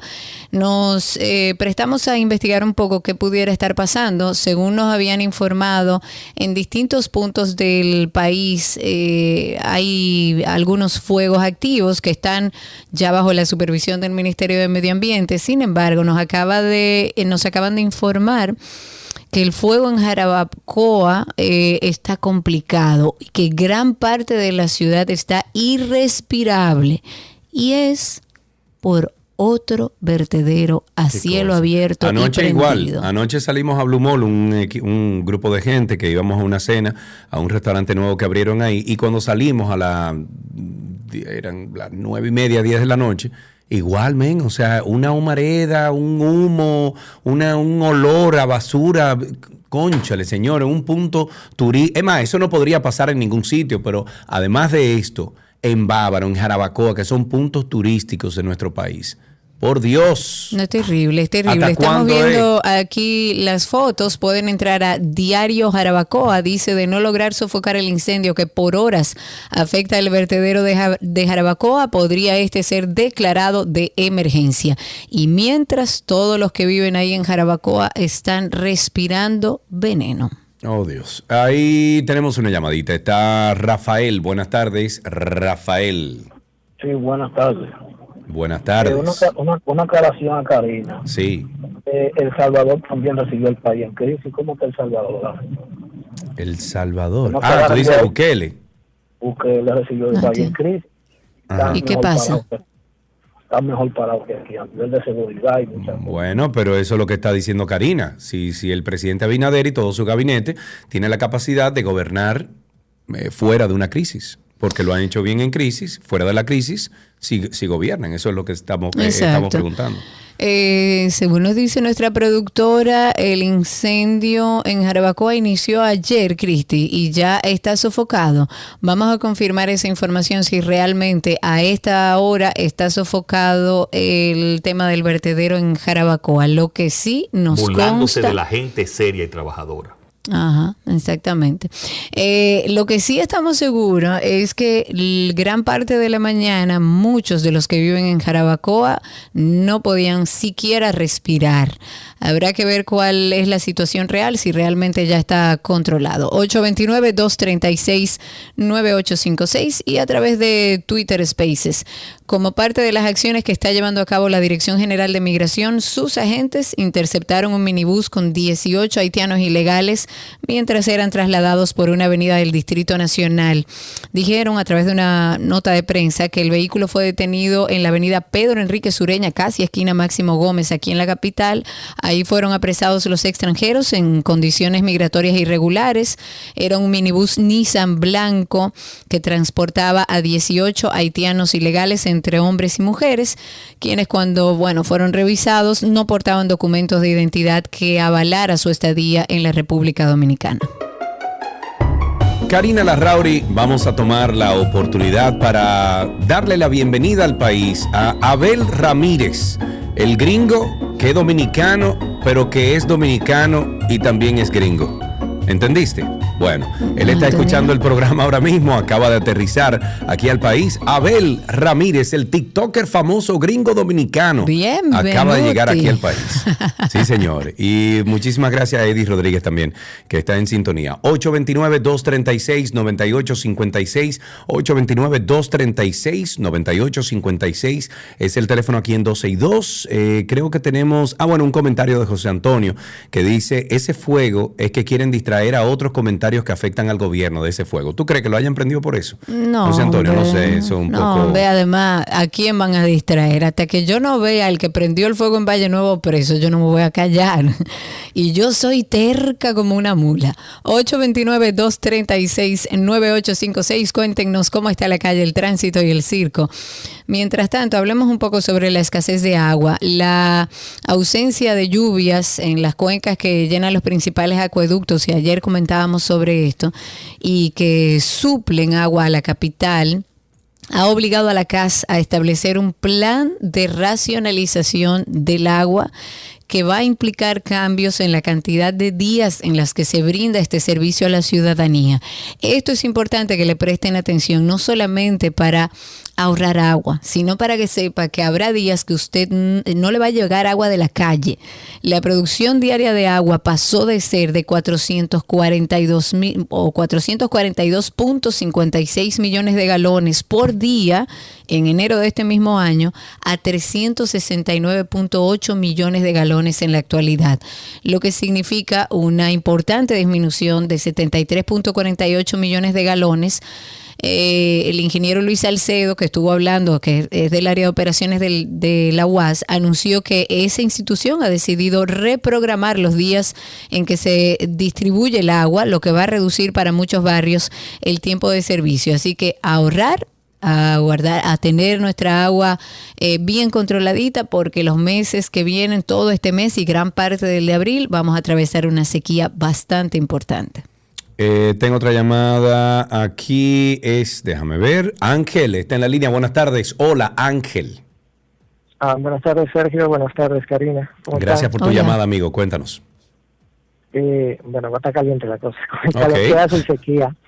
Miren, jóvenes, yo no he escuchado realmente todas las informaciones con respecto al, al proyecto de la revista. Ah, Sin embargo, me parece que... De la revista lo que propuso Goberas el otro día de que se va a cobrar 25 dólares por una primera inspección. Luego sí, pero no es la revista, eso tiene otro nombre, se le dice revisión, ¿cómo fue que le pusieron, Karina? Que revisión técnica, revisión. Sí, revisión técnica vehicular, bla, bla, bla, Bueno, me imagino que eventualmente al revisarte el vehículo te darán algún tipo de, de marbete visible que, que dé constancia a la gente que está en la calle eh, de que tú pasaste por esa revisión en aras de no detenerte para ver si tú tienes un documento que avale eso. O sea, me imagino que va a ser un sello como la revista.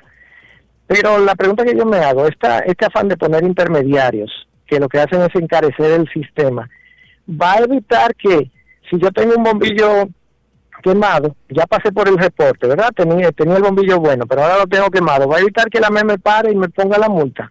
Porque yo entiendo que la revisión es eh, un, un, un proceso que parece más recaudatorio, al final lo importante es que la ley se cumpla y si tu vehículo una me lo detiene porque usted no tiene una luz adelante o como anda en la guagua con un cartón de, de, jugo en la luz de freno, yo entiendo que lo, los 25 o un taller o 100 millones de dólares a, una cadena de talleres, yo entiendo que eso lo que va a hacer es eh, comercio el erario, entiendo yo gracias por su aporte, muchísimas gracias. A través de Twitter Spaces tengo a nuestro amigo Gabriel. Adelante, Gabriel, habilita tu micrófono, te escuchamos. Buenas tardes, Sergio Karina. Escuché por ahí que supuestamente el señor que incendió en Valle Nuevo, el señor por modo de protesta, porque él era empleado y como lo cancelaron, él hizo ese incendio. Hay que averiguar bien cuando ustedes llamen otra vez. No parece, no parece que es así, Gabriel, porque él, eh, según el portal de transparencia, que tratamos de llamar a la entidad y conseguir más información, pero fue imposible, pero según el portal de transparencia de esa institución establece que este señor es empleado activo de ese ministerio. Y según me comentan, esto es lo que me comentan. Este señor ya había tenido una situación similar, parece que menor, pero una situación similar y que además, como él pertenece al partido, parece que están tratando o sea, cuando el Ministerio de Medio Ambiente, sabiendo el nombre y la persona que había cometido el crimen o el sospechoso de cometerlo, el crimen ambiental, ni siquiera dijo el nombre, entonces se presta como a confusión, uno le da como un poco de suspicacia, porque uno oye esos temas de que aparentemente es parte del partido y están buscando la manera de ver cómo es que lo van a ayudar, pero es importante que conozcamos el nombre y que sepamos que, según el portal de transparencia, sigue siendo un empleado activo. Algo importante también, eh, según una información de Hogar Creado Dominicano, el consumo de drogas entre mujeres y adolescentes ha aumentado exageradamente luego de la pandemia del COVID-19, pero a un grado tal que Hogar Crea tiene tres centros que están dedicados de manera exclusiva al sexo femenino, o sea, a mujeres, y tiene otro, uno solo, porque no tiene más espacios, para menores de edad y están saturados. Ya no pueden ni siquiera recibir a nuevo, eh, eh, un nuevo ingreso o a nuevas personas que estén buscando salir de esta enfermedad de la adicción. Y una gran parte de esas mujeres y menores de edad también llega con un historial de abusos sexuales, de maltratos, todo esto debido a su tema de adicción, especialmente y según lo que comenta Hogar Crea, de marihuana y de crack. Dice, la realidad de la adicción entre mujeres ha ido cambiando con los años, porque en un principio su dependencia era por fármacos, especialmente para dormir, y alcohol en pequeñas proporciones dentro de sus casas, pero actualmente consumen cada vez más marihuana y crack. Hogar Crea Dominicano tiene tres hogares, como le digo, para mujeres. Hay uno en Santiago, dos que están en la capital, mientras el que aloja a los menores está ubicado en la provincia de La Vega. En el Centro para Niños y Adolescentes reciben atención menores de entre 10 y 14 años, pero han tenido casos de consumo de sustancias en niños de hasta 8 años.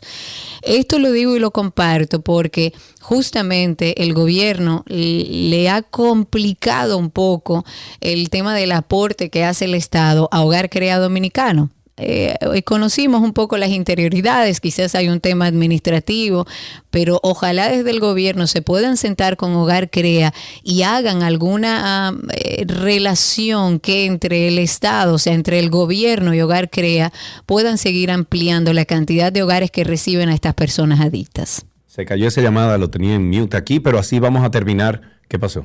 ¿No? Sí, se, me dijeron que terminara, Karina. Habla. Exprésate con tus palabras. Ok, dejamos hasta aquí tránsito y circo.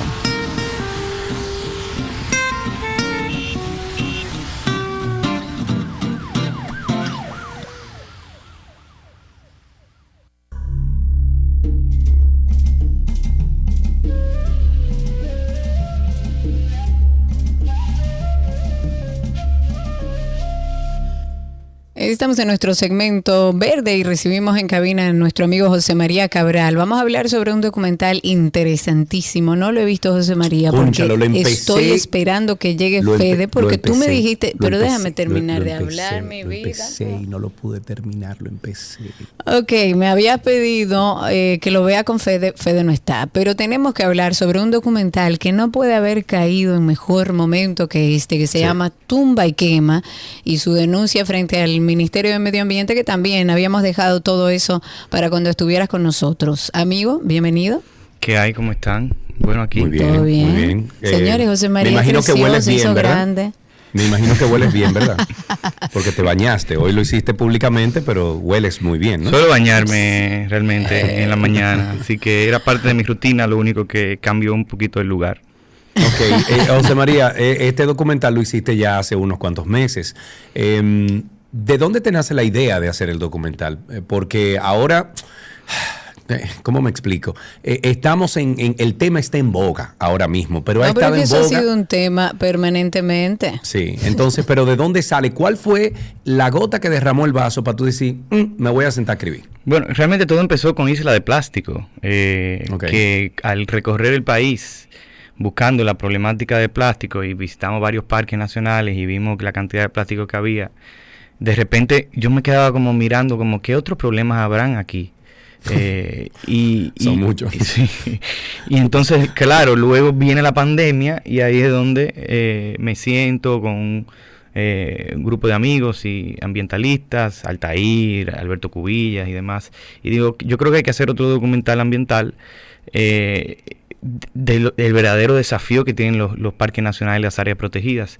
Y ahí es donde empezamos a investigar un poco, a ver lo que había en internet, y luego, claro, vienen las visitas y nos damos cuenta de que esto es, o sea, una locura lo que está pasando. Y lo que queremos mostrar en el documental es que en esos 80 minutos que, que, que, que utilices para verlo, puedas entender a gran escala lo que está pasando y con imágenes, porque muchas veces vemos estas cosas que pasan, bueno, en un parque nacional, ¿y qué importa? Se eso está allá, eso no me afecta en nada, y por eso me baño hoy eh, frente al, al ministerio, porque es que si, si, si no te importa, bueno, el cambio climático, no crees en eso, no te importa la, la pérdida de biodiversidad ni nada de eso, bueno, pues hay algo que sí te va a afectar directamente, que ya está afectando a muchas personas, que quede que eso claro, y es que para bañarte, cepillar, cocinar, fregar, limpiar, lo que sea, el agua que utilizas de la llave, pues si se acaba, si seguimos depredando nuestros bosques montañosos, que son la mayor preservación de agua que tenemos, bueno, pues lo que va a pasar es que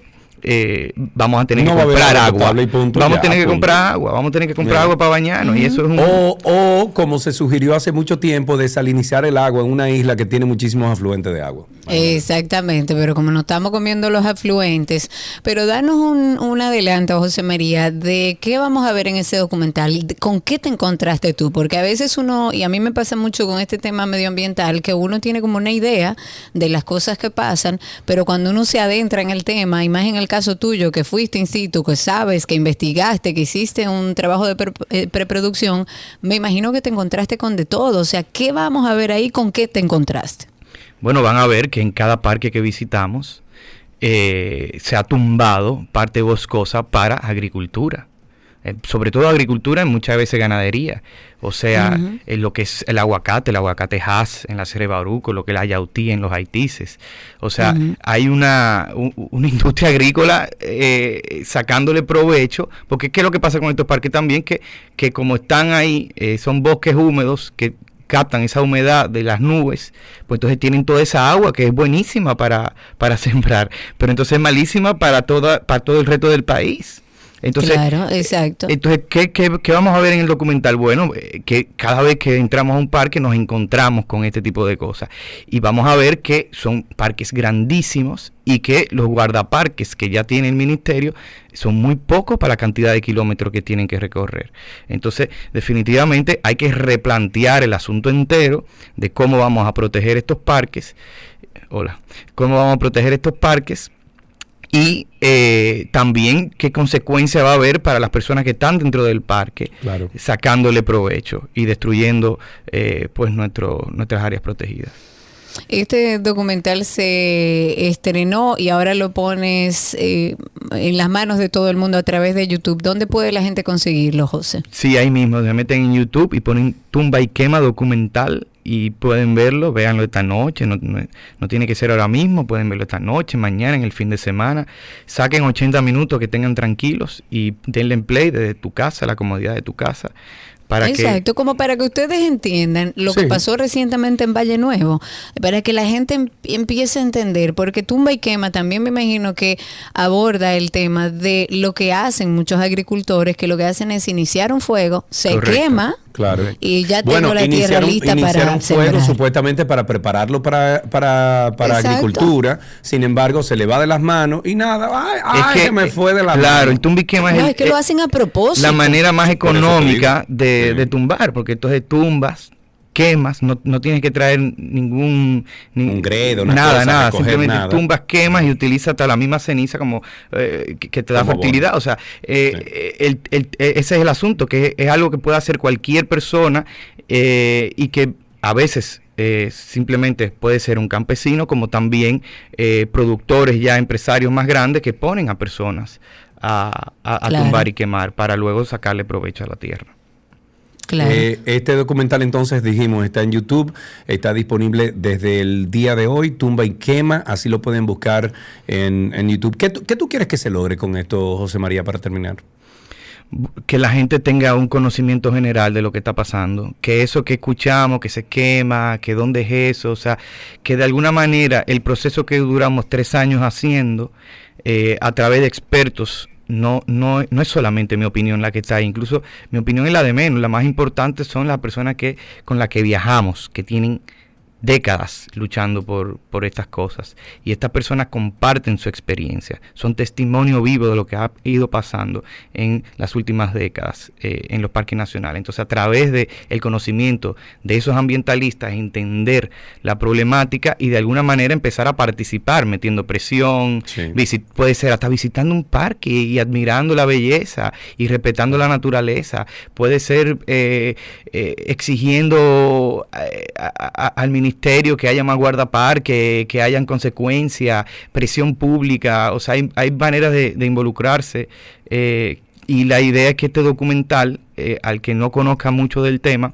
pues sea como ese inicio y el que conoce del tema pues también tenga algo que se pueda utilizar, por ejemplo, por eso también está gratis, si lo quieren usar en universidades, colegios, eso es para ustedes ya, eso ese documental ya no eso es, mío, es al para eso es para el país eh, para que nosotros podamos empezar a generar esa sensibilidad que hace falta mucho en nuestro país y generar la presión necesaria a un ministerio que tiene unos parques protegidos. Y un amigo hace algunos días me preguntaba quién lo protege eso es lo que tenemos que nosotros empezar a cuestionarle al Ministerio de Medio Ambiente, porque indiscutiblemente esto es un tema que tiene muchos años arrastrándose. A través del documental de José María se ve claramente qué es lo que sucede. Para aquellos que no entienden, búsquenlo en, en YouTube, compártanlo con sus hijos y si pueden establecer que este documental se pueda ver en colegios, en los colegios de sus hijos, ojalá podamos lograrlo para que crezca una generación un poco más sensible en este tema y que podamos pasar la lucha a otros jóvenes. José María, qué placer. Eh, ¿Te bañaste frente al ministerio? ¿Alguna respuesta? No, no, no, eso está en todos los periódicos que él se bañó. En todo lado está muy todos bien. lados, Eh, Eso sí. es la forma de llamar la atención y está muy bien, porque si no nos bueno, pero tú caso, dijiste que te iba a quitar la ropa ahí.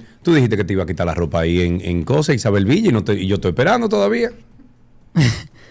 En cualquier momento. Yo te aviso.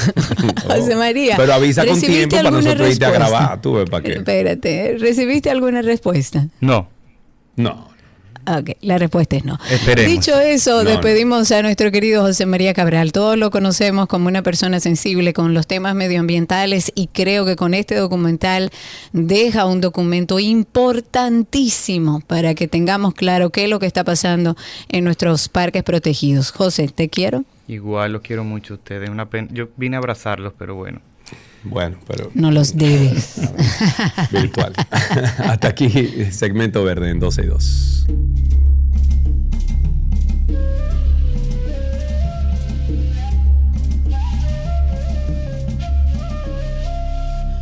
Todo lo que quieres está en 12 y 2.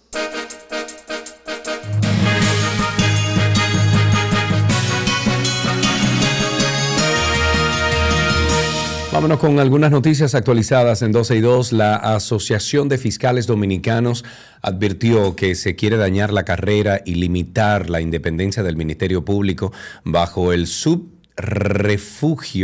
subterfugio más bien, del pretendido proyecto de ley Ministerio de Justicia que en la forma en que está redactado procura descuartizar la institucionalidad.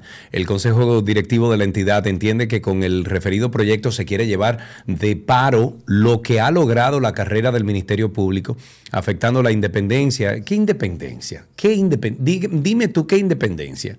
Y permitiendo la intromisión del poder político partida- partidario o partidario más bien en el sistema de justicia, pero ya eso existe.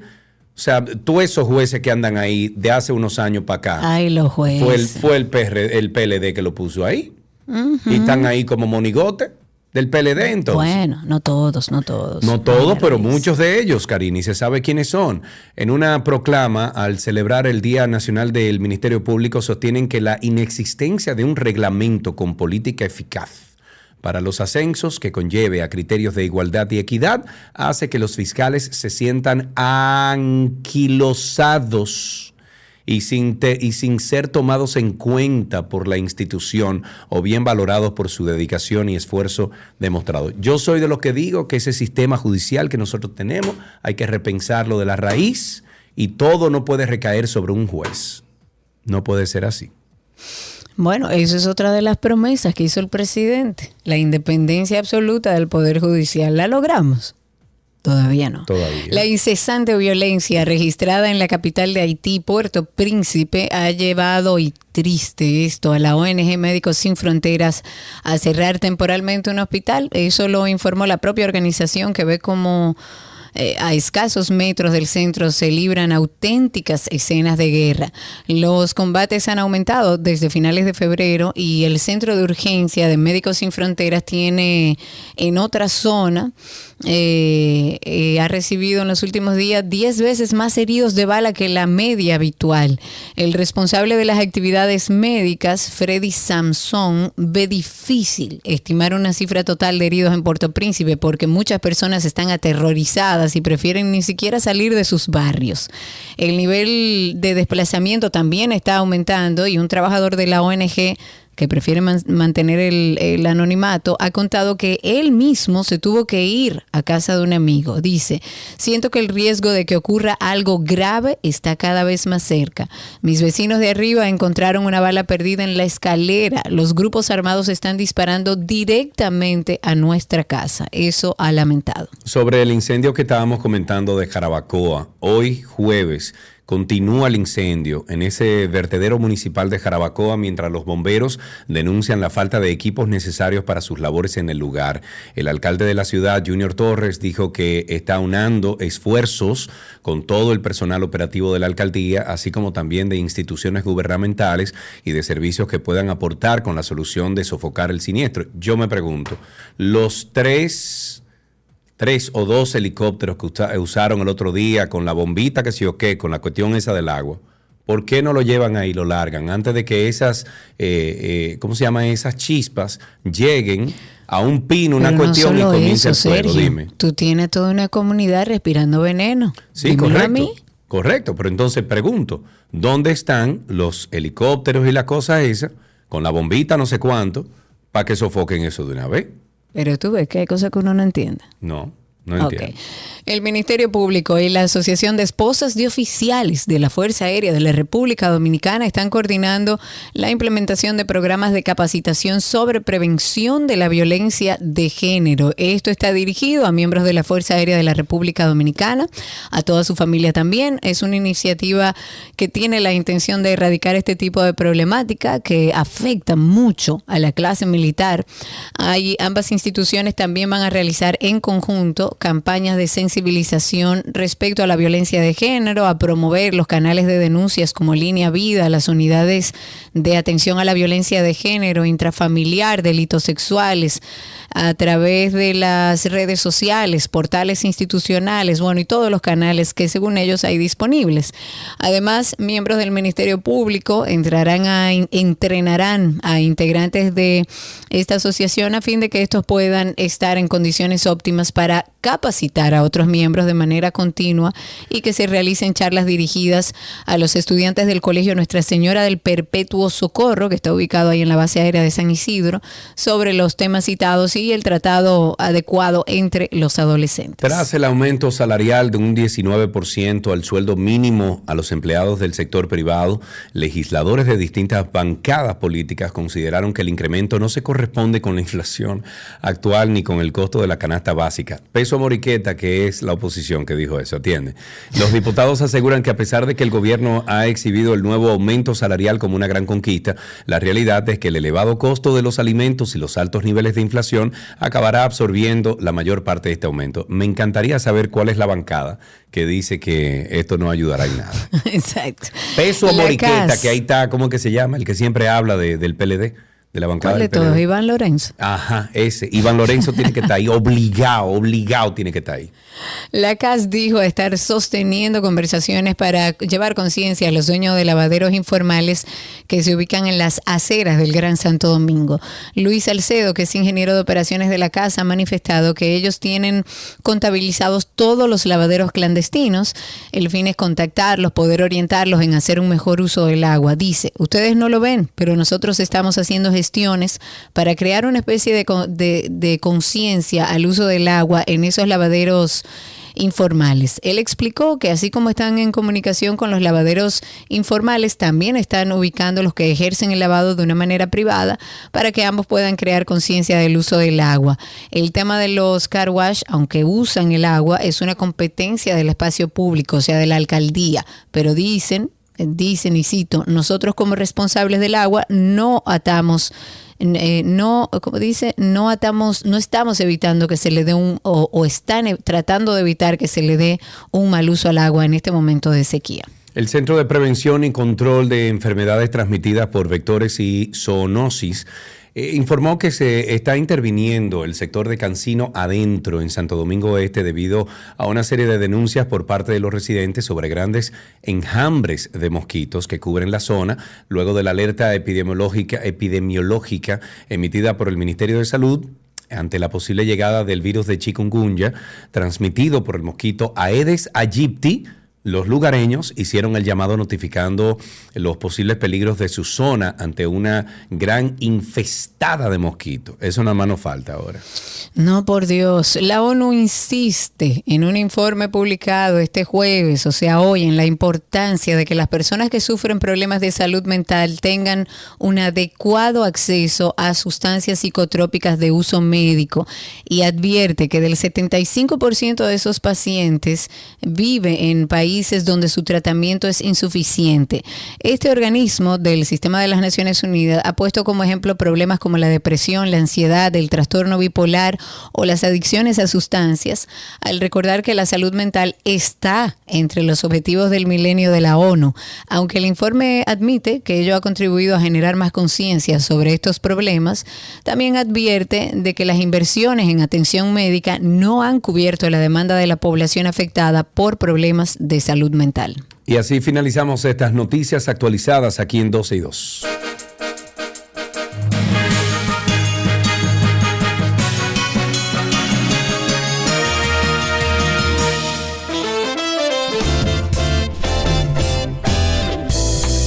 Jueves, que te quiero jueves. Mañana nos encontramos aquí en este dial 91.1, 91.3 FM, de nuevo en punto a las 12 y hasta las 2.30 de la tarde. Gracias por la sintonía. Ustedes se van a quedar con Shaley, que tiene una excelente, excelente selección musical para esta tarde. No se lo pierdan. Sean felices. Chao, chao.